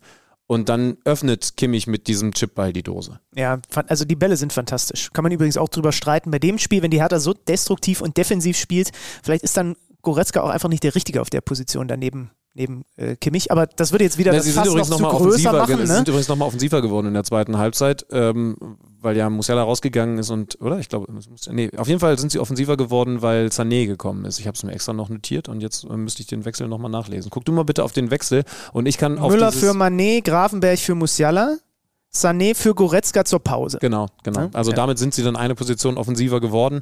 Ähm, und, ja, Folgerichtig. Ne? Ja. Und äh, weil sie ja auch wussten, wer soll da jetzt hinten noch stehen. Also, also da würde ich zum Beispiel nicht sagen, Goretzka ist ja sogar einer, der da vorne mal überraschend mit reingehen kann. Und äh, das einzige Problem, glaube ich, was er hat, ist, dass er, dass er seine Box-to-Box Qualitäten gar nicht ausspielen kann, weil deine eigene Box ist ja nicht Das, gefragt. genau, ja, ja, das kann Ja. sein. Ja. Übrigens, schaut auf das 1 zu 0. Äh, Rochel rutscht vorher weg und so gut die Hertha da ja auch gestanden hat bis dahin, man lässt was zu, aber es ist halt auch der FC Bayern, hat er dann die Orientierung verloren. Also er war jetzt nicht komplett lost, aber dieses saubere, wir halten die Kette, war dann weg und genau das nutzen die Bayern und Gnabry läuft hinter ihm an. Maximal bitter oder doppelt bitter. Hast, erinnerst du dich noch? Eine Minute davor hat Hertha ausnahmsweise mal eine gute Konterchance, wo sie 4 gegen 4 spielen. Ja. Ka- Kanga einen schlechten Pass Spielt's spielt. unsauber, ja. Ejuke den nicht mehr vor der Seitenauslinie bekommt und zack, eine Minute später äh, zappelt der Ball im Netz. Dann, wie gesagt, Koman nach toller Vorlage von Kimmich mit dem 2-0. Die Bayern nutzen die äh, Vorarbeit von Borussia Dortmund und sind wieder Tabellenführer. Und damit Favorit auf die Meisterschaft. Sie haben noch Leipzig. Ich will ganz ehrlich sein und ich, hab's, äh, ich habe mich dazu hinreißen lassen, das sogar äh, vor der Sendung, vor dem Spiel äh, Bochum-Dortmund zu sagen. Ich hatte die Dortmunder in der Pole Position. Logischerweise, sie waren ja auch Tabellenführer, aber ich hatte eher das Gefühl, also hätte ich all mein Geld setzen müssen und ich wette sowieso nie, aber dann hätte ich es eher auf Dortmund gesetzt. Jetzt würde ich äh, wo auch immer hinrennen ins Casino und sagen, gib mir die Kohle zurück, ich will, ich, ich, ich, ich will nochmal anders. Ähm, Dortmund spielt Wolfsburg, Gladbach, Augsburg, Mainz. Ja. Bayern spielt Bremen, Schalke, Leipzig, Köln. Ich glaube, es macht ja psychologisch alleine schon was, dass du halt jetzt und so viele Spiele sind nicht mehr zu spielen, permanent im Kopf hast, wir haben es in der eigenen Hand, wir müssen, wir müssen überhaupt gar nicht rüberschauen. Wolfsburg, sprechen wir noch drüber, unangenehmer Gegner am Sonntag, freue ich mich drauf, bin, bin da wie gesagt vor Ort. Aber die beiden müssen da gar nicht hingucken, wenn sie einfach ihre Spiele gewinnen. Ja, die ja. Frage ist aber, sind sie nach diesem Sieg jetzt schon wieder so weit, dass sie sagen, nee, unser Selbstverständnis ist, dass wir eh alles gewinnen. Das heißt also, wir brauchen nicht mehr aufs Restprogramm von Borussia nicht, Dortmund ne? zu schauen. Ich glaube nicht. Ähm, umgekehrt hat dieses Spiel genauso wie das Dortmunder Spiel natürlich auch Auswirkungen im Tabellenkeller. Denn die Hertha ist ah, abgestiegen. 22 Punkte, sechs Punkte weg bei noch vier ausstehenden Spielen, weil Bochum punktet, weil Schalke gewinnt, weil Stuttgart gewinnt.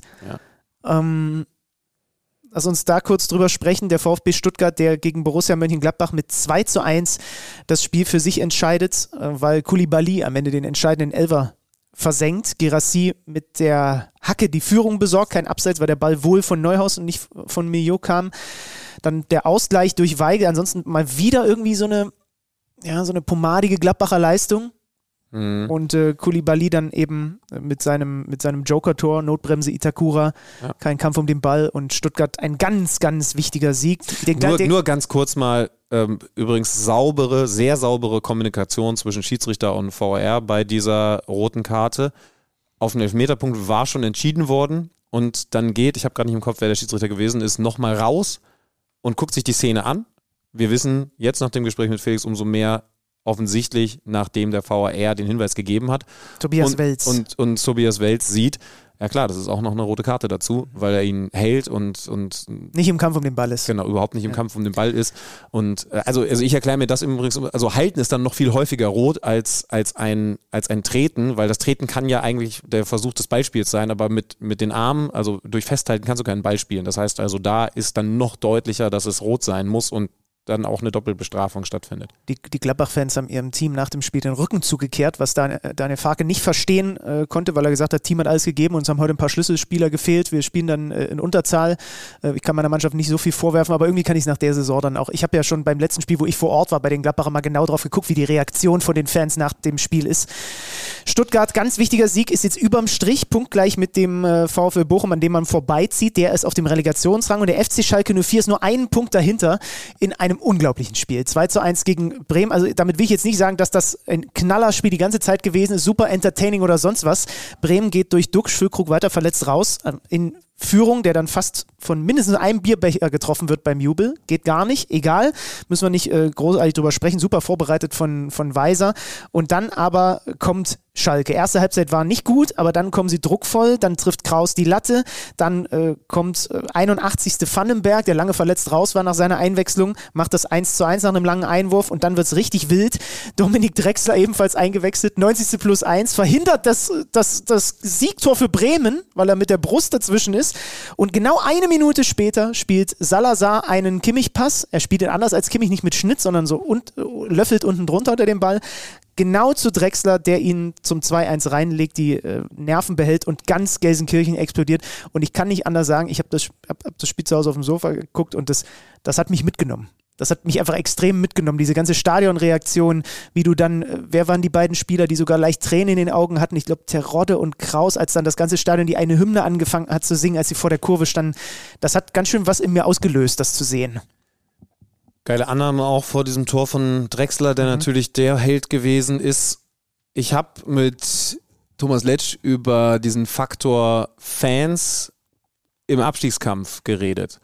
Wir haben das noch gar nicht so häufig getan, aber ich erinnere mich dran, dass es äh, vergangene Saison zum Beispiel auch dieses ganz wichtige Spiel zwischen Stuttgart und Hertha gegeben hat und äh, Auswärtsunterstützung von den Stuttgartern, die dann aber nach dem Spiel doch auch wieder ganz anders gestimmt gewesen sind. Er war begeistert bzw. beeindruckt von dem, was in Bochum passiert ist, als Wolfsburg da komplett einmal drüber gemäht ist eine Woche vorher mit 5-1 und trotzdem haben sie das Team auch nach dem Spiel noch angefeuert. Äh, das war auch jetzt wieder so. Bei Schalke ist das nach einem Sieg noch logischer, aber es deutet eben darauf hin, dass sie diesen Bonus, diesen, diesen zusätzlichen Joker in den restlichen Spielen auch, wenn es mal nicht so gut läuft, haben werden. Ne, sie drehen jetzt fast zehn Jahren, ist es nicht passiert, nach Rückstand, nach Pausenrückstand dieses Spiel noch, haben aber das schwerste Restprogramm von allen. Also mhm. wirklich brutal.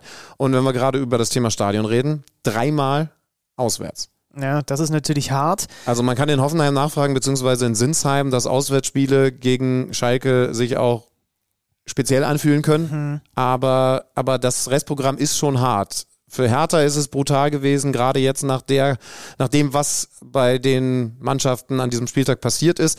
Aber Schalke ist eben auch unten drin und hat das schwerste Restprogramm. Also da kommt noch verdammt viel. Und wir haben am letzten Spieltag auch noch dieses Duell zwischen Stuttgart und Hoffenheim. Und wir haben jetzt am nächsten Spieltag Hertha gegen Stuttgart. Mhm. Da kann für Hertha das Ding komplett durch sein, wenn sie das verlieren. Mhm. Und äh, und dann und am letzten Spieltag, also weil Hoffenheim ist natürlich jetzt durch diese Niederlage gegen Leipzig ähm, nach dem Zwischenhoch unter Matarazzo ist ja auch nur ein Punkt vorm Relegationsrang. Augsburg drei Punkte davor. Kann ich noch nicht so richtig einschätzen. Ja, da war auf jeden Fall der eine Punkt sehr wichtig. Der war ne? jetzt die super, brauchen ja. nicht mehr, also Hertha brauchen wir nicht drüber reden, die brauchen drei Punkte gegen Stuttgart. Sonst ist das Ding durch. Ja. ja. Augsburg brauchte das nicht, spielt 1-1 gegen Frankfurt, die jetzt zum vierten Mal in Folge im eigenen Stadion unentschieden gespielt Hast haben. Hast du Kevin Trapps Aussagen in Richtung Oliver Glasner nach dem Spiel gehört oder gelesen? Nee. So nach dem Motto, äh, ja, manche kommen, manche gehen, wir wissen jetzt auch nicht, was der Trainer Echt? vorhat und oh, so weiter. Das, ist, also, mir, da, das ist mir in meinem Geburtstagstrubel durchgerutscht. Auch, ja. auch, auch interessant. Ähm, ja, also ich würde fast sagen, der Punkt jetzt ja, genügt Augsburg, die spielen jetzt gegen Union, kann auch wieder am nächsten Spieltag alles anders aussehen.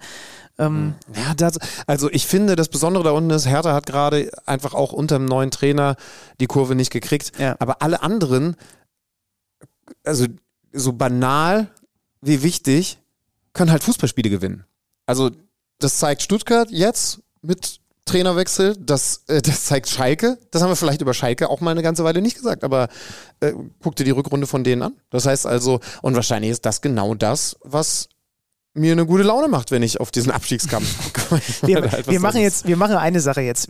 Komm, lass uns einfach wieder faktenbasiert arbeiten. Wenn wir ins Schwimmen geraten, dann ja. gibt es einen Schwimmring namens Freddy Tappe, der uns im Zweifel über Wasser hält. Ich sehe bei dir noch andere Schwimmringe. Aber wenn du Freddy mit reinholen willst ins Boot, dann gerne.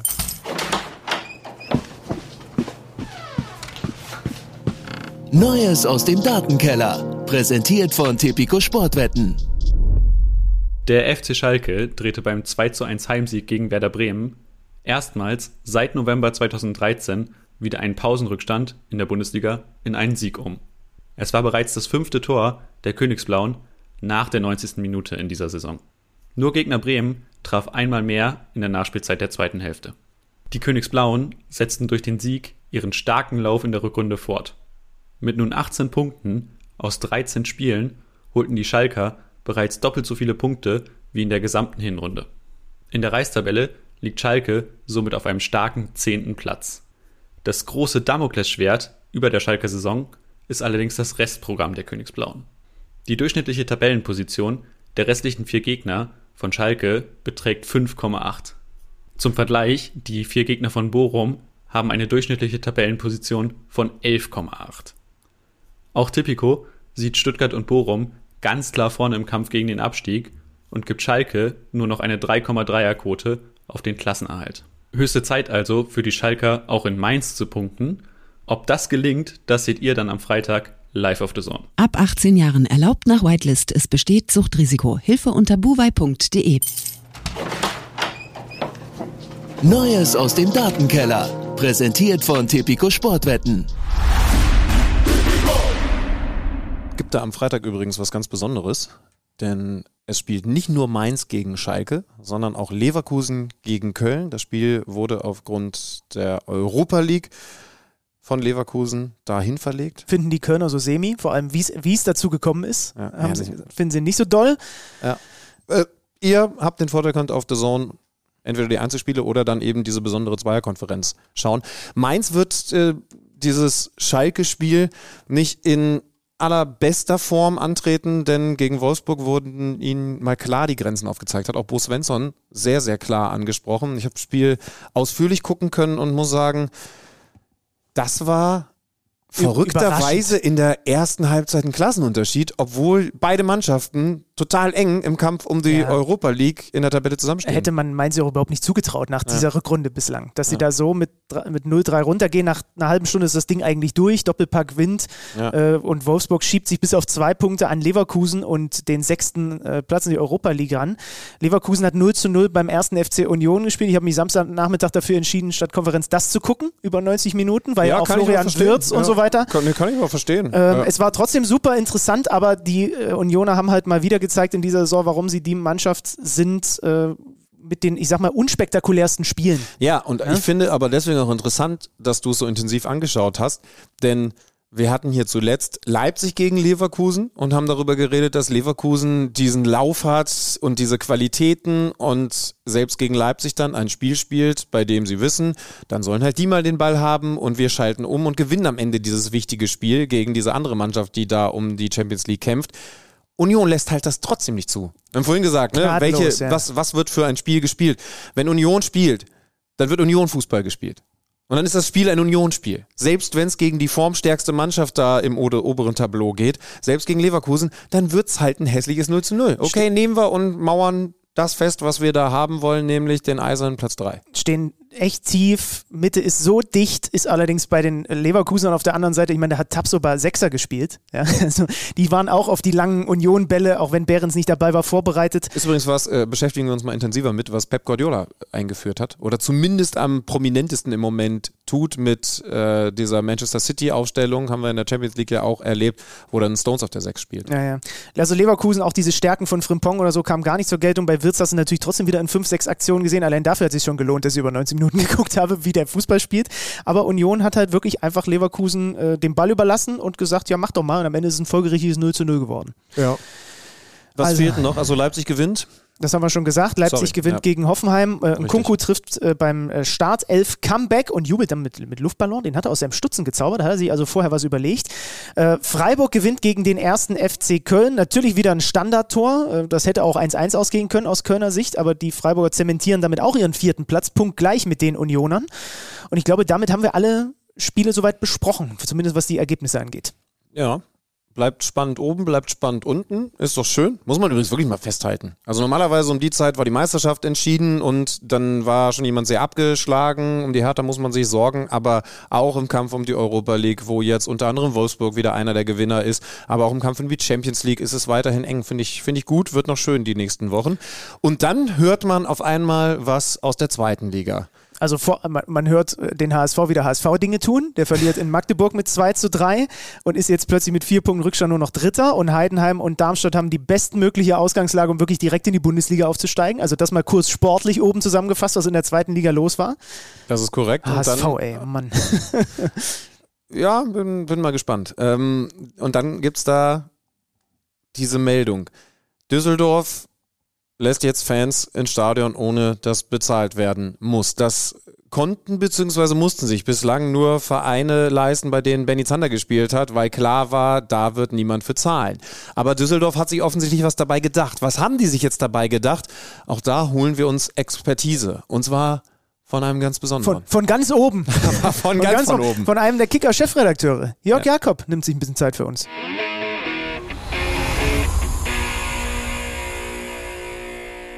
Ein Fußballstadion, in dem Bundesliga oder mindestens Zweitliga-Fußball gespielt wird. Es ist voll und niemand muss was zahlen. Das klingt wie ein Märchen, aber vielleicht wird es Wirklichkeit. Jörg kann uns hoffentlich helfen. Grüß dich, Jörg. Ja, hallo, grüß dich. Also das muss ich ja zugeben, ne, das war bei mir die erste Reaktion, als ich davon gehört habe, dass Fortuna Düsseldorf diese Ticket-Revolution, wie es jetzt schon heißt, plant. Wie war dein erster Gedanke, als du davon mitbekommen hast? Die wollen wirklich versuchen, die Zuschauer da umsonst reinzulassen? Also ich muss wirklich sagen, als ich das erste Mal davon gehört habe, war meine Reaktion, oh, das ist aber eine Revolution. Ja, und dann äh, hat auch praktisch jeder von Ticket-Revolution geschrieben. Äh, es gab schon immer Modelle, äh, in denen man äh, Zuschauer kostenlos ins Stadion gelockt hat, äh, um mal was Gutes zu tun oder um besondere Unterstützung zu bekommen. Es gab mit Sicherheit auch schon äh, besondere Marketingmodelle, auch in anderen Sportarten, wo ein Club äh, einen ganzen Spieltag hat präsentieren lassen. Aber was Fortuna Düsseldorf jetzt macht, in diesem großen Stil, das ist wirklich neu, würde ich sagen, mit dem gesamten deutschen, deutschen Fußball und auch darüber hinaus. Dann erklär gerne mal, was genau Sie machen. Naja, Fortuna Düsseldorf, muss man sagen, äh, hat ein neues Vermarktungsmodell und hat sich dafür etwas überlegt. Es hat Sponsoren begeistert und die Sportstadt Düsseldorf, um äh, so viel Geld zu sammeln, sage ich es mal ganz einfach, damit äh, nicht nur der Profikader äh, unterhalten werden kann, sondern dass man auch in der nächsten Saison schon drei Spiele hat, bei denen alle Fans kostenlos ins Stadion können.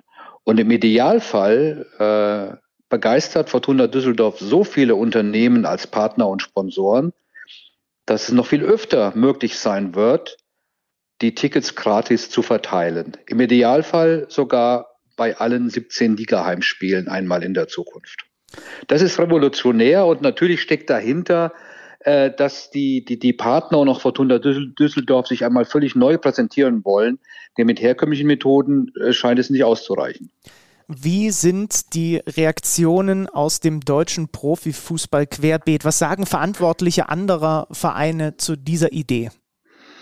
Großes Erstaunen, wie ich weiß, zum Teil auch Zurückhaltung nach dem Motto, wir warten erst mal ab. Das überwiegt eigentlich. Jeder sagt, oh, interessant, wir schauen uns das mal an. Ich kenne aber auch von Stimmen, die gesagt haben, Mensch, ah, ihr Düsseldorfer, ihr seid uns dazu vorgekommen. Da habt ihr wirklich eine Duftmarke gesetzt und äh, äh, finden wir ganz toll. Und äh, ja, das hat schon für großes Aufsehen gesorgt. Vor allen Dingen, man muss ja dazu sagen, es gibt durchaus einige Vereine, die schon planen oder schon abgeschlossen geplant haben, die eigenen Preise sogar zu erhöhen. Ich kann mir vorstellen, dass es dann auch genau diese Vereine sind, die sagen, tolle Idee, Fortuna Düsseldorf, wie kommt das denn bei unseren Fans an, wenn wir jetzt die Trick Ticketpreise erhöhen? Mhm. Und dann muss man ja, Jörg, auch ehrlich sagen, ich, und darum war ich wahrscheinlich so besonders erstaunt, habe den Fußball dann doch als etwas Kommerzielles, traditionell auf der einen Seite schönerweise, aber eben auch als etwas immer kommerzielleres kennengelernt. Das heißt, vielleicht nochmal auf den Punkt gebracht, es widerspricht sich, warum nicht, dass man in einem Bereich, in einem Segment, in dem es auch wichtig ist, Zuschauereinnahmen zu holen, dass mhm. man trotzdem darauf verzichtet? Also mit dem Argument, dass Fortuna Düsseldorf sagt, wir möchten uns noch deutlicher in der Region und in der Stadt Düsseldorf äh, äh, verankern. Mit dem Argument, wir möchten Partner haben für die nächsten fünf Jahre, die, die mit uns einen Weg gehen, in dem wir es ermöglichen, Menschen kostenlos ins Stadion zu kommen. Mit diesem Argument hat Fortuna Düsseldorf vier Sponsoren und Unterstützer überzeugt und auch die Stadt Düsseldorf, die noch mehr Freiheiten im Stadion ermöglichen soll. Deshalb kommt Düsseldorf in den nächsten fünf Jahren zu einer Summe von 45 Millionen Euro. Und diese Summe wiederum soll ausreichen, um den Profikader zu finanzieren, aber auch diese kostenlose Spiele zu ermöglichen und gleichzeitig auch weitere Gelder zu ermöglichen, die zum Beispiel in Nachwuchsfußball und den Fußball der Frauen investiert werden sollen. Das heißt, hierhinter steckt eine Idee, die ist nicht nur romantisch und heißt, ach, möglichst viele Leute ins Stadion, äh, die Hütte muss voll sein, äh, die Unterstützung muss, muss gut sein, sondern man hat hier Sponsoren wirklich mit einer neuen Idee von äh, gesellschaftlicher Verantwortung auch überzeugt. Und jetzt muss natürlich geliefert werden. Das ist ein, eine Marketing-Idee. Es ist aber gleichzeitig auch eine, die in die Richtung geht, den Fußball in der Zukunft etwas mehr breiter wieder für die Menschen aufzustellen. Also, also fasse ich zusammen, man verzichtet zwar logischerweise auf Geld, nämlich das, was sonst von den Zuschauern gekommen wäre, man bekommt aber auch Sponsoren und hat offensichtlich schon vier gefunden, die man womöglich gar nicht bekommen hätte, wenn man nicht so attraktiv, natürlich dann auch was den Image-Transfer angeht, für die Sponsoren attraktiv werden würde, indem man eben dieser Vorreiter bei kostenlosen Tickets ist. Genau, im Grunde genommen muss man ganz klar festhalten, Fortuna verschenkt jetzt nichts ähm, an eigenen Werten oder möglichen Einnahmen, sondern Fortuna will eine Erlösquelle, nämlich den Ticketverkauf, ersetzen durch eine andere Form von Sponsorship, die aber wiederum nicht nur dem Verein, sondern auch vielen anderen Stellen in der Stadt und nicht zuletzt dem Stadiongänger zugutekommen soll.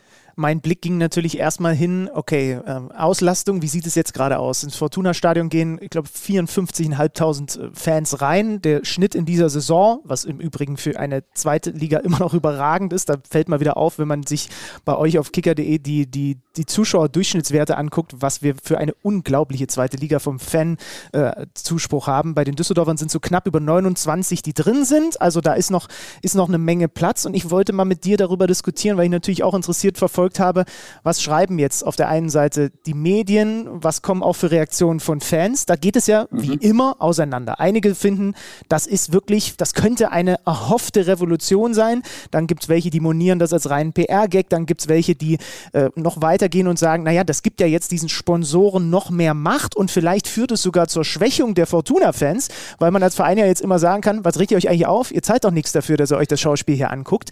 Ähm, auf welcher Seite stehst du? Wie schätzt du das ein? Was überwiegt für dich bei dieser ganzen Idee? Für mich überwiegt zunächst mal, dass es überhaupt eine neue Idee ist, ein kreativer Ansatz. Und ja, die Ehrlichkeit der Punkt, Fortunen ja. geht ja schon, die, die Idee der, der Fortunen, die geht ja schon so weit, dass sie sagen, wir haben festgestellt, wir sind ein Traditionsverein, wir wollen in die erste Liga, aber mit herkömmlichen Mitteln, neben den Medienerlösen, die auch nicht steigen werden, reicht es nicht mehr aus heutzutage. Und das ist eine Ehrlichkeit, die ich auch anderen Vereinen anraten würde, es reicht nicht mehr, irgendwo eine Bande hinzustellen und dann kann der Sponsor äh, was erzählen. Offensichtlich reicht das nicht mehr aus, um, um, um die Werbewirtschaft zu, zu begeistern. Und äh, insofern nochmal, das ist ein Marketingansatz, logischerweise. Fortuna sagt nicht, wir sind jetzt ab sofort nur noch die Wohltäter, sondern wir, sie versuchen neue Wege zu gehen. Und was die Stadionauslastung angeht, da sind die Fortunen, glaube ich, auf Platz fünf äh, in, in der zweiten Liga. Und ich glaube jetzt nicht, äh, äh, dass der Hauptantrieb ist, jetzt wirklich ständig die Hütte voll zu haben und eine super Unterstützung, sondern es ist vor allen Dingen auch ein Zeichen dafür, äh, zu, zu sagen, hey, der Fußball steht in der Kritik. Äh, wie können wir uns hier in der Sportstadt Düsseldorf auch so etablieren, dass die Unterstützung ständig da ist, dass sie nicht nur da ist, wenn wir Erster sind, dass die auch da ist von der Stadt, die uns mehr Möglichkeiten geben soll in diesem Stadion, dass die Unternehmen, die überwiegend ihren Hauptsitz in Düsseldorf eben haben, uns weiter unterstützen, nämlich jetzt erst schon mal einen Fünfjahresvertrag unterschreiben. Das zählt ja alles dazu. Und insofern bin ich sehr, sehr gespannt, wie das ausgeht. Es geht natürlich auf jeden Fall schief, wenn ich das schnell noch sagen darf. Es geht auf jeden Fall schief, wenn an dem Spieltag du ins Stadion kommst und hörst meinetwegen an, bei, gleich beim, beim, beim ersten äh, äh Praxistest dieses Versuchs von morgens bis abends nur noch der, den Namen des, Sponsors an diesem Spieltag. Das, glaube ich, wird nicht im Sinne des Erfinders sein. Ich glaube auch nicht, dass das geplant ist. Aber wenn sich das ganz schnell als reine Marketingidee äh, entpuppen würde, dann äh, verpufft das ganz schnell. Da wird das zu einem Bumerang. Ich habe allerdings nicht den Eindruck, dass die Düsseldorfer das jetzt so haben, diesen Ballon jetzt so aufgeblasen haben, um dann anschließend wirklich als, äh, äh als reiner PR-Gag äh, PR dazustehen. Ich kann ja noch einmal aus dem Basketball was hinzufügen. Da gibt es auch Vereine, bei denen ist ganz klar, Spieltag XY ist von Sponsor XY gesponsort und äh, der ist dann quasi der, der Namenssponsor dieses, sagen wir mal, 17. Spieltags jetzt oder so. Und Alex hat auch mhm. gerade mhm. genickt, weil ich glaube, wir sind alle eher auf dem Trichter unterwegs. Deswegen fand ich den Satz von dir auch gerade so schön. Da hat jemand mal eine andere Idee. Und es ist dann doch ein bisschen, ich bin, der, ich bin immer dafür, sofort auch kritisch zu hinterfragen, was vielleicht für Hintergedanken irgendwo noch dahinter stehen. Aber es ist dann doch schon wieder, was ich jetzt um um diese ganze äh, Sache gesehen habe als Debatte, ein bisschen hart ausgedrückt, typisch deutsch, dass sofort als allererstes, wenn mal jemand sich überhaupt was traut, irgendwas anders zu machen und äh, dass sofort als erstes unterstellt wird, ja, das werden die Hintergedanken sein, das wird scheitern, das wird das Doofe daran sein.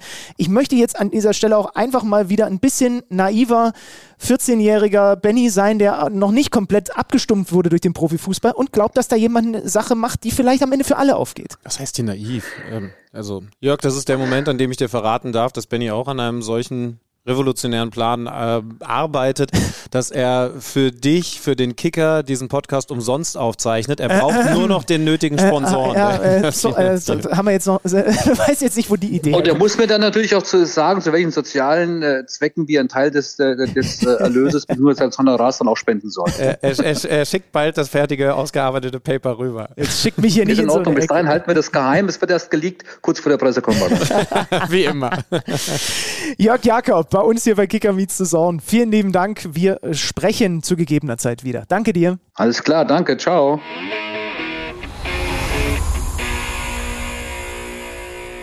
Ich habe es ja gerade schon so ein bisschen angedeutet. Wenn das dazu führt, dass da irgendwie viele junge Menschen, die bislang sich oder wo sich die Familie nicht leisten konnten, ins Stadion zu gehen. Allein dafür lohnt es sich eigentlich schon, es zumindest mal auszuprobieren, dass da Fallstricke dabei sind bei dieser ganzen Nummer, dass es vielleicht auch in die Hose geht und so weiter und so fort. Kann alles sein. Aber wenn ich mir vorstelle, dass, da, dass es einfach irgendwann eine Möglichkeit ist, wenn man in Düsseldorf wohnt, als als, als Youngster oder wenn das die Familie für dich regelt, weil man muss sich, glaube ich, trotzdem für die Tickets ja irgendwie anmelden, kannst ja nicht einfach so hingehen und sagen, jetzt lass mich mal hier rein.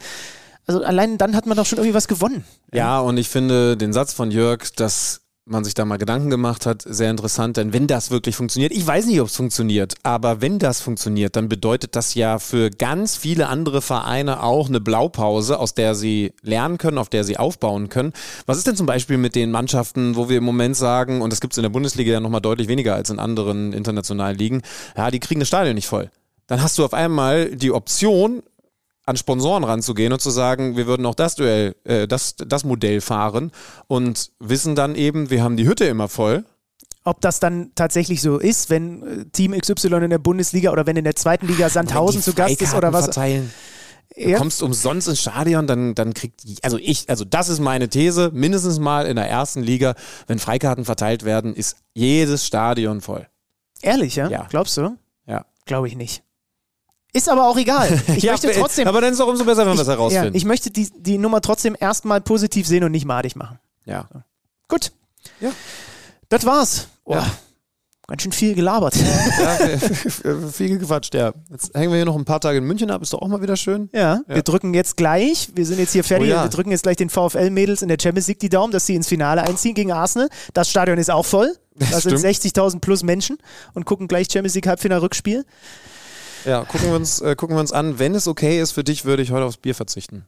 Das hab, wäre. Äh, aber morgen, wenn dann Pokal-Halbfinale ist, dann wieder? Ja, mal gucken. Ich sag dir Bescheid, aber es ist. Wir machen ein bisschen Bodytime hier unten jetzt. Die Nachwehen sind noch da. Und ich habe gedacht, ich hätte schon genug Zeit mit richtig guten Freunden verbracht. Da musst du jetzt durch. Ja. Eure guten Freunde, Woche. nächsten Montag wieder da, Kicker meets the Zone. Danke für eure Aufmerksamkeit. Ciao. Ciao. Kicker meets the Zone, der Fußball-Podcast. Präsentiert von Tipico Sportwetten mit Alex Schlüter und Benny Zander.